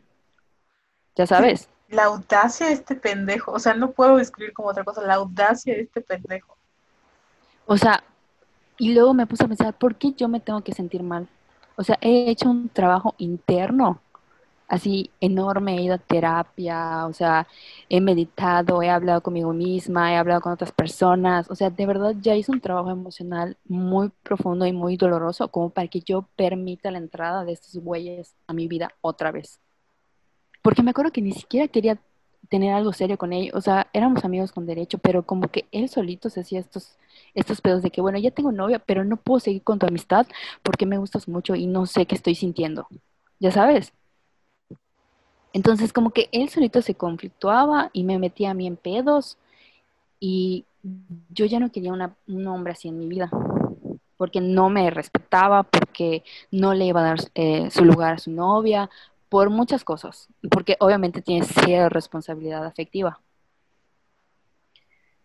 Y él estaba así como que insistiendo, insistiendo de que por favor seamos amigos, te juro que no, que no esto de que no quiero nada contigo, salgo ser tu amigo, que no sé qué, vamos a tomar una cheva, acompáñame. Y yo sé que, güey, neta, no, o sea, no me interesa. Y te lo estoy diciendo así como que muy, muy educadamente, ¿no? Y seguía y seguía y seguía. Les prometo que estuvo, estuvo buena la, la, plática. Carol me dijo, güey, tienes mucha paciencia, porque yo ya le había mandado a la verga desde la primera. Pero como que le hice entender de que de verdad está muy mal lo que, lo que haces. Y luego me puse a pensar, o sea, cada vez que tenía algún problema con ella o terminaron, él me buscó o sea, porque te, acuerdas, a lo largo de estos últimos seis años me buscó en varias ocasiones. Entonces dije, ese es como que su mecanismo de, defensa, esa es su manera de solucionar los problemas. Buscando. De acuerdo que ustedes tuvieron algo que ver hace seis años, güey. Y durante seis años, este vato siempre es como de, ay, me siento mal, voy con mi terapeuta Jessica. Y como Jessica, pues me va a escuchar porque somos amigos. Y es como, güey, ni siquiera son amigos, o sea, ni siquiera el momento que tuvo novia te dejó así de, ay, no puedo, bye. Y te dejó así con todos los issues emocionales y todo, y es como, resuélvelo tú. Pero, ah, no, yo tengo un problema. Ay, Jessica, ayúdame, por favor, sí, mi amiga, soy un hombre sufriendo. Como, amigo. Y yo leí los, leí los, los, los este, mensajes y de verdad es que fuiste muy, muy paciente, pero muy paciente y así le explicaste como de, oye, no crees que lo que estás haciendo, ¿verdad? Porque la neta estaba, o sea, todo con tu amigo. Ex amigo. Eh. Ah, tu tío, güey. Sí, a mi tío. El caso es que como que le dije, oye, ¿por qué no vas a terapia? O sea, ¿por qué no vas a, terapia y vives el duelo que pues que tienes que vivir porque terminas una relación de mucho tiempo y no mames, o sea, es muy difícil, las rupturas son muy difíciles, pero nadie nunca se muere de amor. Entonces, haz tu trabajo y a mí déjame en paz. Y lo peor de todo es que tal vez, fíjate que sí pensé en darle una oportunidad, pero, güey, no, no. O sea, de verdad no hay que darle eh, entrada de nuevo a estas personas. O sea, porque puede tener como que las mejores intenciones, pero se ve que no, no ha cambiado. Entonces dije, solo me voy a meter en pedos, cero me atrae el güey, o sea, no me interesa ni sexualmente ni emocionalmente. Y pues, no mames, o sea, no, no, simplemente no. Y así se acabó. Pero, ¿se acuerdan que dije que lo desbloqueé de, de Twitter? Bueno, Twitter inmediatamente tú desbloqueas a alguien y al, o sea, lo puedes stalkear fácilmente y lo vuelves a bloquear de inmediato. Pero Facebook no te da ese chance, porque desbloqueas a alguien y tienes que esperar 48 horas. ¿Estás allá, Carol? Sí, estoy escuchando, estoy así como. Oye, ¿estás grabando? Porque yo no lo estoy grabando. Sí, lo estoy grabando, Ah, ok, ok, ok. Y esto de, de verdad no fue pretexto, literal, yo corté la conversación con él y como me habló de otra cuenta, no descuenta la que usa de Facebook, sino otra. Hasta el final me dijo, ay, ¿sabes qué? Esto, esta cuenta la iba a usar para, para otra cosa, pero ya la voy a eliminar. O sea, porque se ve que la creó únicamente para buscarme. Porque solo a mí me tenía de amiga en ese Facebook. ¡Qué miedo! ¿Están de acuerdo? El nivel de, de psycho. Y ya como que se dio por vencido y me dijo, ¿sabes qué? Esto de, pues, cuídate, ya voy a desactivar esta cuenta porque ya me dio a usarla. Y yo, ok, bye. Y ya. Y yo seguí mi día así normal y mi vida y pasaron semanas y a mí se me olvidó bloquearlo del, del Facebook que usa, o sea, del normal. Porque la otra cuenta pues la desactivó. Y hoy que me despierto, me mandó solicitud de amistad. Porque olvidé bloquearlo todo estúpida y dije, güey, va a pensar este idiota que todavía me importa. Y no. Y luego veo y tengo un inbox, Carol, que me dice, no manches, hace años que me tenías bloqueado en esta cuenta. Saludos. Y yo lo, o sea, lo leí, obviamente, y, y ya. Porque de verdad, que no con ese güey. Triste. No puedo. Por él, no por mí. Eh, no puedo. O sea, hay muchos niveles de no, no, no, no, stop. El que haya creado una cuenta falsa. Y eso es lo que, ajá, me da, me da primero mucho miedo Ah, porque te acuerdas, hubo un momento en el que le dije, güey, me das miedo. O sea, eso que haces está súper mal. Y él dijo, ay, no me debería de dar miedo. Soy doctor porque estoy estudiando para ser doctor y, güey, y para ser ginecólogo. O sea, imagínate. me gustaría dar el nombre para futuros acosos, pero no me quiero meter en problemas. Y, o sea, imagínate, güey, es doctor, está todo pendejo, está en contra del aborto porque él está aquí en Twitter o sea, nos llama, es de, las, de los doctores que le llaman feminazis a las feministas, o sea, todo mal con el güey, todo mal. Y obviamente no tiene cabida en mi vida, ni ahorita, ni en un futuro, ni nunca. Y sí sabe quién eres, o sea, porque ¿cómo puedes llamar? Eso, fíjate que eso ya, también lo, también lo pensé, pero eso ya fue, porque te digo que me sentí muy mal cuando me enteré de que, güey, solo me buscó porque terminó con su novia. O sea, sigue pensando que soy la persona de hace seis años que lo iba a recibir así con los brazos abiertos y pues no. Y dije, de verdad, pero eso ya es cosa de como que de mi ego, de, de verdad no sabe quién soy, ni sabe lo que hago, ni sabe de la existencia de Somos Violetas. Y eso me, me ego más. Pero te digo, eso ya lo estoy viendo desde como de mi ego, de que, ¿cómo te atreves a no saber quién soy? ¿Sabes? Pero, ajá pero se ve que creo que no sabe, es un idiota. No, pues obviamente no, porque es que no puede, o sea, de verdad, ojalá puedan leer las, las capturas porque es una, es todo un trip esta conversación, o sea, empieza como en un, no, no sé, y lo peor es que obviamente hay una intención muy clara de este güey, que es como usar a las mujeres, en este caso tú, Jessica, para que sea su terapeuta. Ya sabes, como que porque pues, pues, cortó con una relación y aunque sea lo que sea, aunque una relación esté mal desde un principio, o sea, hay muchas cosas en medio que tienes que procesar y es muy importante que lo hagas con una guía y la, o sea, que sanes y, o sea, no es nada sano que empieces una relación luego de terminar otra. sí, pero eso es lo que no entienden. Güey, y qué casualidad que contigo lo, o sea, siempre es como su modo superante. Y es lo, o sea, sí ofende el que digas, güey, o sea, yo soy tu pendeja, o sea, ¿crees que yo de verdad soy esa pendeja que va a estar aquí siempre porque no tengo nada mejor que hacer que, que escuchar lo que tienes que decir? Güey, estuvo muy cabrón, pero de verdad, o sea, te digo, bueno es que recapacité porque sí hubo un momento en el que como que me dio mi bajón de que no puede ser que se esté repitiendo. Pero dije, no, no, no, no lo voy a permitir. O sea, yo ya ni siento nada por él. Creo que nunca sentí nada por él. Porque de verdad no tuvo como que impacto en mi vida. O sea, porque usualmente yo recuerdo como que todas mis relaciones, sobre todo las amorosas, y con él no, no recuerdo qué pasó, qué hacíamos. O sea, de verdad, un cero a la izquierda el güey. Y me llama mucho la atención porque te digo, siempre me acuerdo muy bien. Y, pero, no sé, o sea, creo que, o sea, en parte como que igual es parte de mi ego decir, ay, qué chido porque como que dejé algo positivo en él. Para que me esté buscando o nada más, bueno, no. No, olviden lo que acabo de decir, es un psycho. Pero me encanta porque al principio fue así como de yo, además, Sagitaria, y como que aquí, o sea, si van a ser como guerra de psychos, no me vas a ganar, güey y, Exacto. y le entraste todo stalkear. Sí, porque yo necesitaba saber, o sea, porque de verdad me llamaba mucho la atención, o sea, yo no voy a estar buscando a mi ex de hace seis años, no mamen. Oye, ¿cuál es su, cuál es su signo zodiacal? ¿Podemos saberlo? Porque suena algo que un Piscis Eso también te, te lo iba a decir. A ver, dime. Es acuario. ¡Ah, no! Güey. ¿Sabes qué? Los acuarios son los peores porque un día te pueden amar y al día siguiente no sabes qué pedo con ellos. Son muy indecisos y son muy... ¡ah! Lo siento, Carol. Como, como mujer acuario puedo confirmar que no hay peor, o sea, de todos los hombres del zodiaco, bueno, todos los hombres son trash, ¿no? Pero los acuario tienen así un nivel porque nunca sabes lo que están pensando. O sea, neta. Sí, sí, es acuario.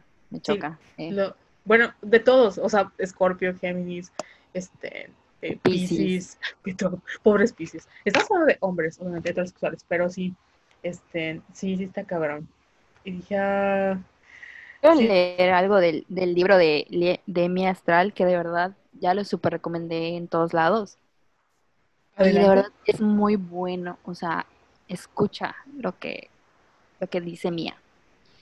Observa si tienes rencor Usualmente hay emociones mezcladas, pero el rencor es una señal de que estás muy apegado a tu posición en la situación o a la actitud del ego, porque a mí, lo que hace muy difícil la aceptación.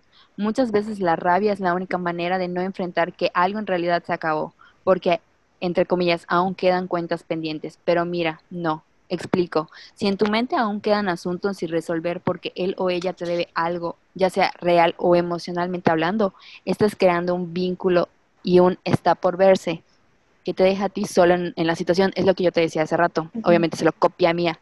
Eso que está pendiente se convierte en una cadena que te une de manera emocional al otro y es solo un mecanismo de defensa contra el dolor de enfrentar la realidad. Por eso yo les decía que no dejen como que nada pendiente. O sea, los cierres no tienen que ser a huevo hablando con la otra persona. O sea, tienen, tenemos que aprender a dejar ir y a tener cierres por nosotras mismas.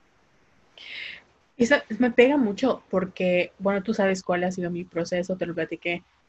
Y no tiene nada que ver con una relación romántica, pero sí tiene que ver con una historia de trabajo tóxico. Entonces, este, y de amistad. Entonces, sí tiene que, o sea, sí es, de verdad es difícil como a veces dejar ir ese, como que ese rencor de, chin, es que cuando lo pienso me acuerdo y digo, maldito, o ya estoy viviendo mi vida de repente y es como, ay, pero ¿por qué le va bien a esta persona? O no puedo creer. Y creo que a todas de nosotras, platicaba con mi psicóloga, nos pasa de que eh, con tal de no, que, o sea, con no ser, quedar como las malas o con tal, con tal de ser prudentes, ¿no? Muchas veces sentimos que las injusticias que se cometen contra nosotras solo tienen un lado de la historia. Y nosotras, si no contamos nuestro lado, o, o en mi caso que no conté el mío, o en tu caso que nunca, estén como pudiste hablar con este güey o le pudiste decir, güey, o sea, no mames, yo era tu, hoy sí que ni siquiera segunda mesa, porque era así como tu, tu plato de reserva, o sea, en caso de que todo vaya mal. Estén, cuando, cuando te quedas con esas cosas como guardadas, al final la única persona que acaba sintiendo ese apego eres tú, porque la otra persona vive súper feliz y le va muy bien, le da muy igual, y luego regresa así como de, hola, ¿cómo estás? Como si nada hubiera pasado. Y eso es lo que más nos molesta. Así es lo que más te emputa, de que, güey, o sea, no es posible que yo esté acá. Y yo se lo dije a mi psicólogo la vez pasada, así de que la frustración que a veces sentí, bueno, que yo siento, ni siquiera es contra una persona en particular, es contra mí, de no mames, o sea, ya cierra el ciclo, ya déjalo ir, como que no es posible que te sigas aferrando a algo. Pero es algo que, o sea, tienes que, o sea, tienes que, si lo tienes que llorar, güey, amiga, llóralo. O sea, si tienes que llorar como, ya sea lo que te hayan, o sea, no en esta situación particular, ya sea que este, pues alguien te haya hecho un mal comentario o alguien haya tenido como un roce contigo o haya sido un exnovio o una ex amiga o, o, lo que sea. Si tienes que llorarlo, si tienes que gritarlo, si tienes que ir a como hablar con esta persona, si tienes que, no sé, como que el proceso que tengas que seguir para que tú ya puedas cerrar ese ciclo, hazlo. Porque si no, vas a cargar con ese vínculo y créeme que no te va a dejar vivir en paz. Y por eso es muy importante como que aceptar la situación, como que meditarla, lloren, busquen ayuda, a veces ir a terapia para ayudarte a sanar. Y eso es muy importante, ¿verdad? Sanen, sanen antes de, de buscar a otras personas, porque se van a seguir lastimando a ustedes mismas, a ustedes mismos y, y a la otra persona que no se merece que le hagan eso. Y sobre todo, eso que mencionabas en un principio de las puertas, yo me acuerdo que, porque yo soy como buen acuario, de racionalizar mis sentimientos y decir, mm, al final no creo que estuvo tan mal, al final creo que esto, o sea, puede ser diferente, vamos a darle otra oportunidad. Y me acuerdo que una vez te hice el comentario de, mm, debería abrir esta, darle otra oportunidad a esta persona. Y tú me dijiste, no, ni abras la puerta, porque una vez que abras la puerta, ya, ya, ya fuiste. Y es esto, o sea, esto de los como corto, como cierre de ciclos unilaterales, por así decirlo, es muy válido. A mí, la verdad, no me gusta eh, eso de vamos a sentarnos a platicar, es no, o sea, conmigo no aplica. No sé por qué, no me gusta, nunca me ha gustado, o sea, no puedo. Y creo que es muy válido cuando tú, cuando tú sientes que ni siquiera tienes que tener como esta plática con la otra persona, porque para mí es peor, o sea, si lo platicamos me molesto más porque es como de, porque, sí, pueden platicarlo toda la vida. O sea, con una conversación para llegar a un acuerdo o para pedirse perdón puede durar una eternidad, años, meses, y solo te estás haciendo daño. Exactamente. Entonces, para mí es mejor, ¿sabes qué? Córtalas y cancelado y ya casi acabó. Y tú te quedas con tus razones, yo me quedo con mis razones y está bien. Pero, o sea, es mi proceso. También, a lo mejor no está bien, pero a mí eso me funciona. Y les juro que me ha costado muchísimo aprender como a cerrar la puerta. O sea, decir, ¿sabes qué? No. O sea, tú vive lo, que tengas que vivir y yo vivo lo que tengo que vivir y, ya. O sea, bye. Y es muy frustrante porque lleva tiempo. O sea, estamos, aquí estamos en una situación de seis años. Pero te puede tomar, o sea, más. Y no estoy diciendo que te tome más por el tiempo, sino porque al final, o sea, la persona que te está buscando, tú no lo estabas buscando, este güey te estaba buscando. Por eso a veces cuando hablamos de amiga, date cuenta, ya cambió así como de amigo, déjala ir. Porque a veces los, estos morros no se dan cuenta de que, y yo tengo muchas amigas que han estado en una situación de con vatos que tienen relaciones tóxicas, de que ellas ya están haciendo bien su vida y el vato las vuelve a buscar. Y ellas están súper bien y abren la puerta y el vato entra y ya se chingó todo el trabajo y tienen que volver a empezar. Entonces ya no es un amiga, date cuenta, es un ya, güey, amigo, ya déjala en paz. O sea, estás viendo que ella no quiere, estás viendo que ella está feliz, ¿para qué le sigues? Pero obviamente es porque no, o sea, ellos no quieren dejarte ir porque les conviene. Claro. Y también saben que no tengan miedo de bloquear. Ay, no.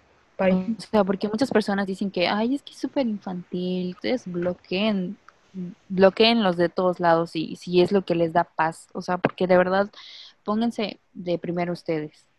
O sea, no se pongan a pensar, ay, es que si yo hubiera hecho esto, o si yo hubiera dicho esto, o sea, porque van a seguir como que con ese vínculo que si ya decidieron que ya se acabó, o sea, cúmplanlo. Porque de verdad, o sea, cuando tú ya decides así como que ya, ya fue suficiente y ya no quiero saber de esta persona, cuando esa persona, y si hacen el trabajo interno que teníamos que hacer, porque obviamente ellos nunca lo hacen, el día de mañana que regrese, les va a pasar como a mí de que se van a reír y lo van a volver a bloquear y no van a sentir nada.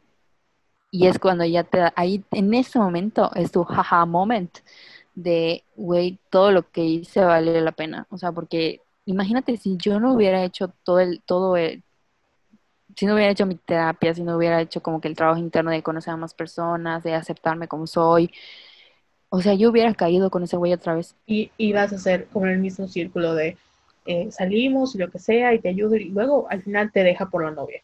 O al final nunca vas a ser la novia. Exacto, porque se lo dije de que, güey, yo te daría una oportunidad como amigo, pero tú tienes sentimientos extraños por mí, entonces nunca vamos a tener una, una amistad sana, ni siquiera eso vamos a poder tener bien. O sea, yo no confío en ti. Y sorry, o sea, no vamos a ser amigos. Además, ¿para qué? O sea, eso es como, ¿para qué quieres ser mi amigo? O sea, sí es como de, Jessica, te aprecio, pero no es por eso. Claro, o sea, además. Yo sí creo que estoy estúpida. Que tengo la cara, pero no soy pendeja. Exacto. La, sí, me queda mucho con pensando esto de que, eh, o sea, la verdad, yo sí soy, y saben que somos team de bloqueo y cancelados, porque, o sea, te lo decía cuando yo iba con, o sea, voy a la psicóloga, pero cuando tocamos este tema de mi despido slash renuncia, llegó un punto en el que me dijo, haz que una línea del tiempo, haz que, o sea, cuéntale a las, o sea, ¿qué les dicho a las personas? ¿O cómo lo volverías a contar? No sé qué. Llegó un punto en el que lo decía tantas veces que dije, estoy harta, o sea, ya no quiero ni que me lo pregunten, ya no quiero ni saberlo, ya, o sea, ya, para mí ya fue este tema, o sea, que dime qué es lo que tengo que hacer y me lo pregunté a mí misma de qué es lo que necesito hacer para ya cerrar el ciclo. Y si lo que necesito hacer es ver la cara, lo voy a hacer. Si necesito, este, no sé, salir a la calle a gritar, lo voy a hacer. O sea, ¿qué es lo que necesito? Porque no es posible que yo siga como, este, con estos vínculos emocionales por algo que ya ni siquiera para mí es como funcional, porque ya no lo quiero en mi vida. Pero es la, como dices tú, desde el ego, ¿no? De que no, pues es que no van a poder más que yo, o es que a mí me hicieron, que esta posición de, que no quiero decir de víctima, porque estamos hablando de cosas muy diferentes, pero es una posición de herida, ¿no? Entonces, es, sí es complicado cuando te hieren y de alguna manera tienes que sanar tu propia herida y sentir que te hicieron una injusticia, porque pues el mundo no es justo. Y siento que muchas veces nos pasa esto de que como el mundo no es justo y tenemos que vivir sabiendo que nos hicieron una injusticia y la gente que la cometió va por la vida feliz y contenta, nos cuesta mucho más trabajo como hacer este cierre. Y está bien también, no tienen por qué perdonar a nadie. O sea, estamos hablando de que hagan el cierre de su propio proceso, pero si no quieren perdonar y no quieren justificar y no quieren aceptar, también se vale. Entonces, si tú no puedes perdonar a la persona que te dañó, no tienes por qué hacerlo, porque tú sabes por qué no la puedes perdonar. Sí, ahí es cuando entran como que todos nuestros recursos internos y, y saber cuando, o sea, poner límites sanos. Sí. Y ya, esa es mi historia con ese vato. Güey, estoy... Siento que empezamos hablando de una cosa y acabamos hablando de otra, pero tiene que ver mucho con esto de que de que los hombres no, o sea, los hombres, los vatos, como quieran llamarles, nos hacen ese trabajo emocional que nosotras tenemos que hacer. O sea, imagínense este güey, va por su vida feliz y contento y pensando que todo el mundo lo odia.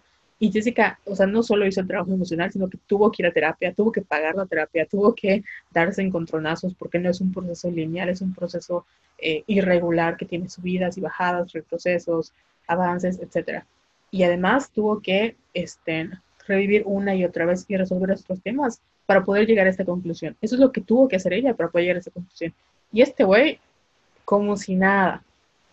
Sí, o sea, es el, él sí es el mismo de hace seis años. O sea, yo todavía sigo con esta, se va a escuchar muy mamón, pero en esta como que lucha conmigo misma, de que a veces digo, ay, deberías de ser más, todavía me lo sigo diciendo, ya no tanto como antes, pero sí, a veces digo, ¿por qué no puedo ser más girly o más, no sé, como Cindy la regia, ya sabes?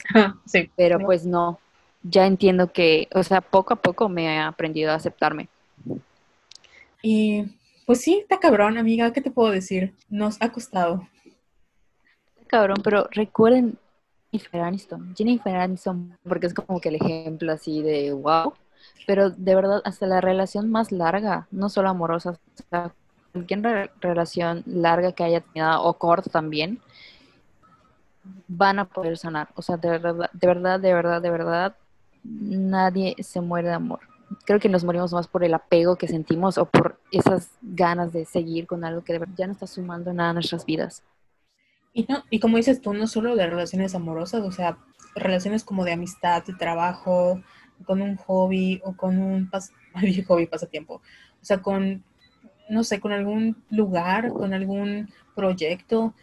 Una de las razones por las que hablamos de los vatos mecos no necesariamente es porque sean situaciones románticas, sino porque muchas veces tenemos experiencias con otros hombres que no entran como en esta situación de, relación hombre-pareja, sino tienen que ver con amigos, con trabajo, con jefes, con primos, con maestros, con este, compañeros, que nos dejan como inquietas, porque al final, si bien no fue un me pegó, me hostigó, me acosó, sí fue un, una experiencia culera, Entonces, que por alguna u otra razón no logro como identificar y sigo teniendo como ese coraje o esa molestia.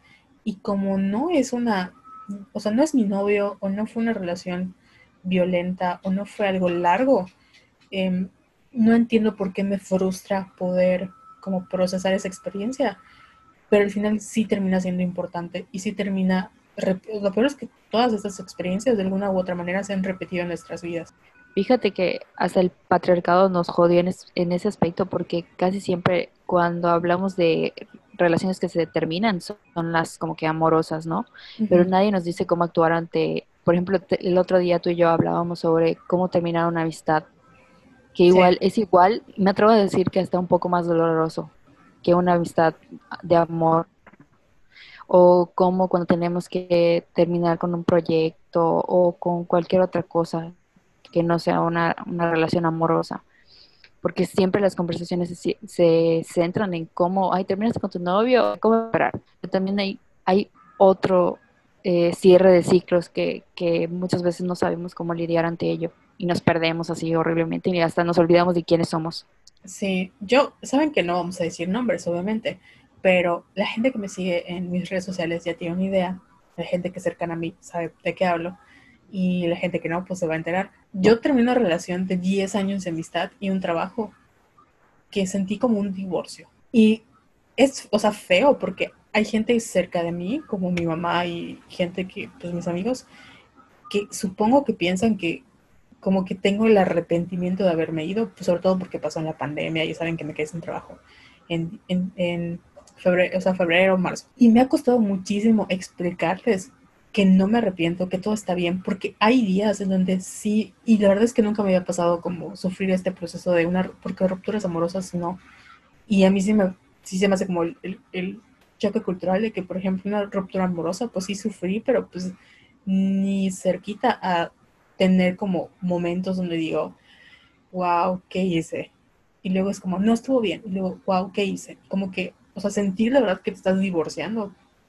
Y es la única metáfora que puedo, puedo explicar. O sea, es un divorcio. Y tal vez nunca me case y nunca me divorcie y no sé de qué estoy hablando. Pero es la única palabra que puedo buscarle a cómo se siente el, el como esta ruptura. Y sí está cabrón que nunca hablamos y yo empecé a recordar todas las veces que yo he terminado amistades de años por, y ni siquiera es por, por, un, por una pelea o algo, sino porque nos dejamos de hablar y quedamos cosas pendientes y luego nos volvemos a ver y es como de ya no es lo mismo y como que las heridas siguen ahí. Y por eso es muy importante tener como que relaciones conscientes. Sí. O sea, conscientes de que queremos en nuestras relaciones y de todo. O sea, hay que empezar, hay que ser más conscientes y tener, aplicar la responsabilidad. Ya nos estamos cortando mucho. Sí, ¿sabes ya qué? Ya vámonos. Ya, vámonos. Dice que la conexión a internet es inestable, pero no sé cuál sé. A mí no me sale. Ha de ser la mía. Pues como ya nos estamos cortando, y supongo que quisiste decir que hay que ser más empáticos. ¿eh? Sí. O sea, ajá, hay que, es que tenemos que ser más responsables con todas nuestras relaciones. Sí, porque al final no es nada chido. Ya sé que tú te hayas ido, te hayan dejado. No sé si, pues al menos decir por qué te vas, güey. O sea, se vale también decir, este, pues me voy porque me dolió lo que me hiciste. Adiós. O sea, no me hables, pero pues por esto fue. Sí, no, no apliquen el gosteo tampoco. No, ni el laboral que también duele, ¿eh? el gosteo laboral duele mucho. Sí. Y bueno, ya para finalizar cosas más bonitas, ¿qué has hecho esta semana? ¿Qué has visto? ¿Qué serie vas a ver? ¿Qué recomiendas? ¿Algún dato curioso, Candy? Estuve viendo la de Oscuro Deseo, que está, está interesante, eh, porque tiene una reflexión sobre el amor romántico muy buena, pero no tolera a Maite Perroni, perdón, o sea, no sabe actuar. Pero todo lo demás está bastante bien. Y eso es lo que vi y todavía no he terminado Brooklyn Nine-Nine y quiero empezar Lucifer. Oh, buenísima. Pues yo, como saben, estoy viendo dramas eh, o K-dramas y terminé. Ay, no me acuerdo cuál terminé.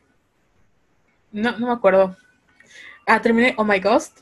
Es que deberíamos elegir uno porque queremos hacer como el especial de K-dramas, pero uno, este, nada más para que veas como un poco de lo que hablamos de la violencia simbólica.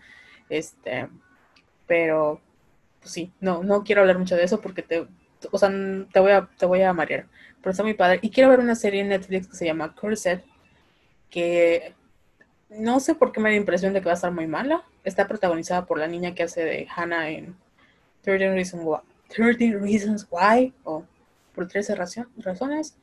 Y es acerca del mito de el rey Arturo, pero contado desde la perspectiva de la dama del agua, que me encanta ese mito, pero tengo miedo Sé que se va a ver súper mala, probablemente me va a gustar mucho. Si ya la vieron, díganme por favor cómo está, porque hoy sí que estoy entre o ver otro K-drama o ver esta serie. Entonces, temen sus comentarios y opiniones. Ah, sí, yo la puse, esa que acabas de decir, la tengo en mi lista. Entonces, a lo mejor la empiezo esta semana. Pero no, es que ya quiero empezar Lucifer. ¿Sabes qué es lo, lo que me llama la atención de esa serie? Se me hace que va a ser. ¿Tú viste The Witcher? No. Bueno, se me hace que es como un The Witcher, pero hay una, no sé si te lo he contado, que hay un, una saga de libros que se llaman Las Nieblas de Avalon. Ajá. O sea, es, en inglés es The Mist of Avalon. Y básicamente es un retelling o una reinterpretación del mito del rey Arturo. Ya saben de que el rey Arturo sacó la espada, Excalibur, los caballeros de la mesa redonda, bla, bla. Pero esta, las, las nieblas de Avalon está contado desde la perspectiva de mujeres.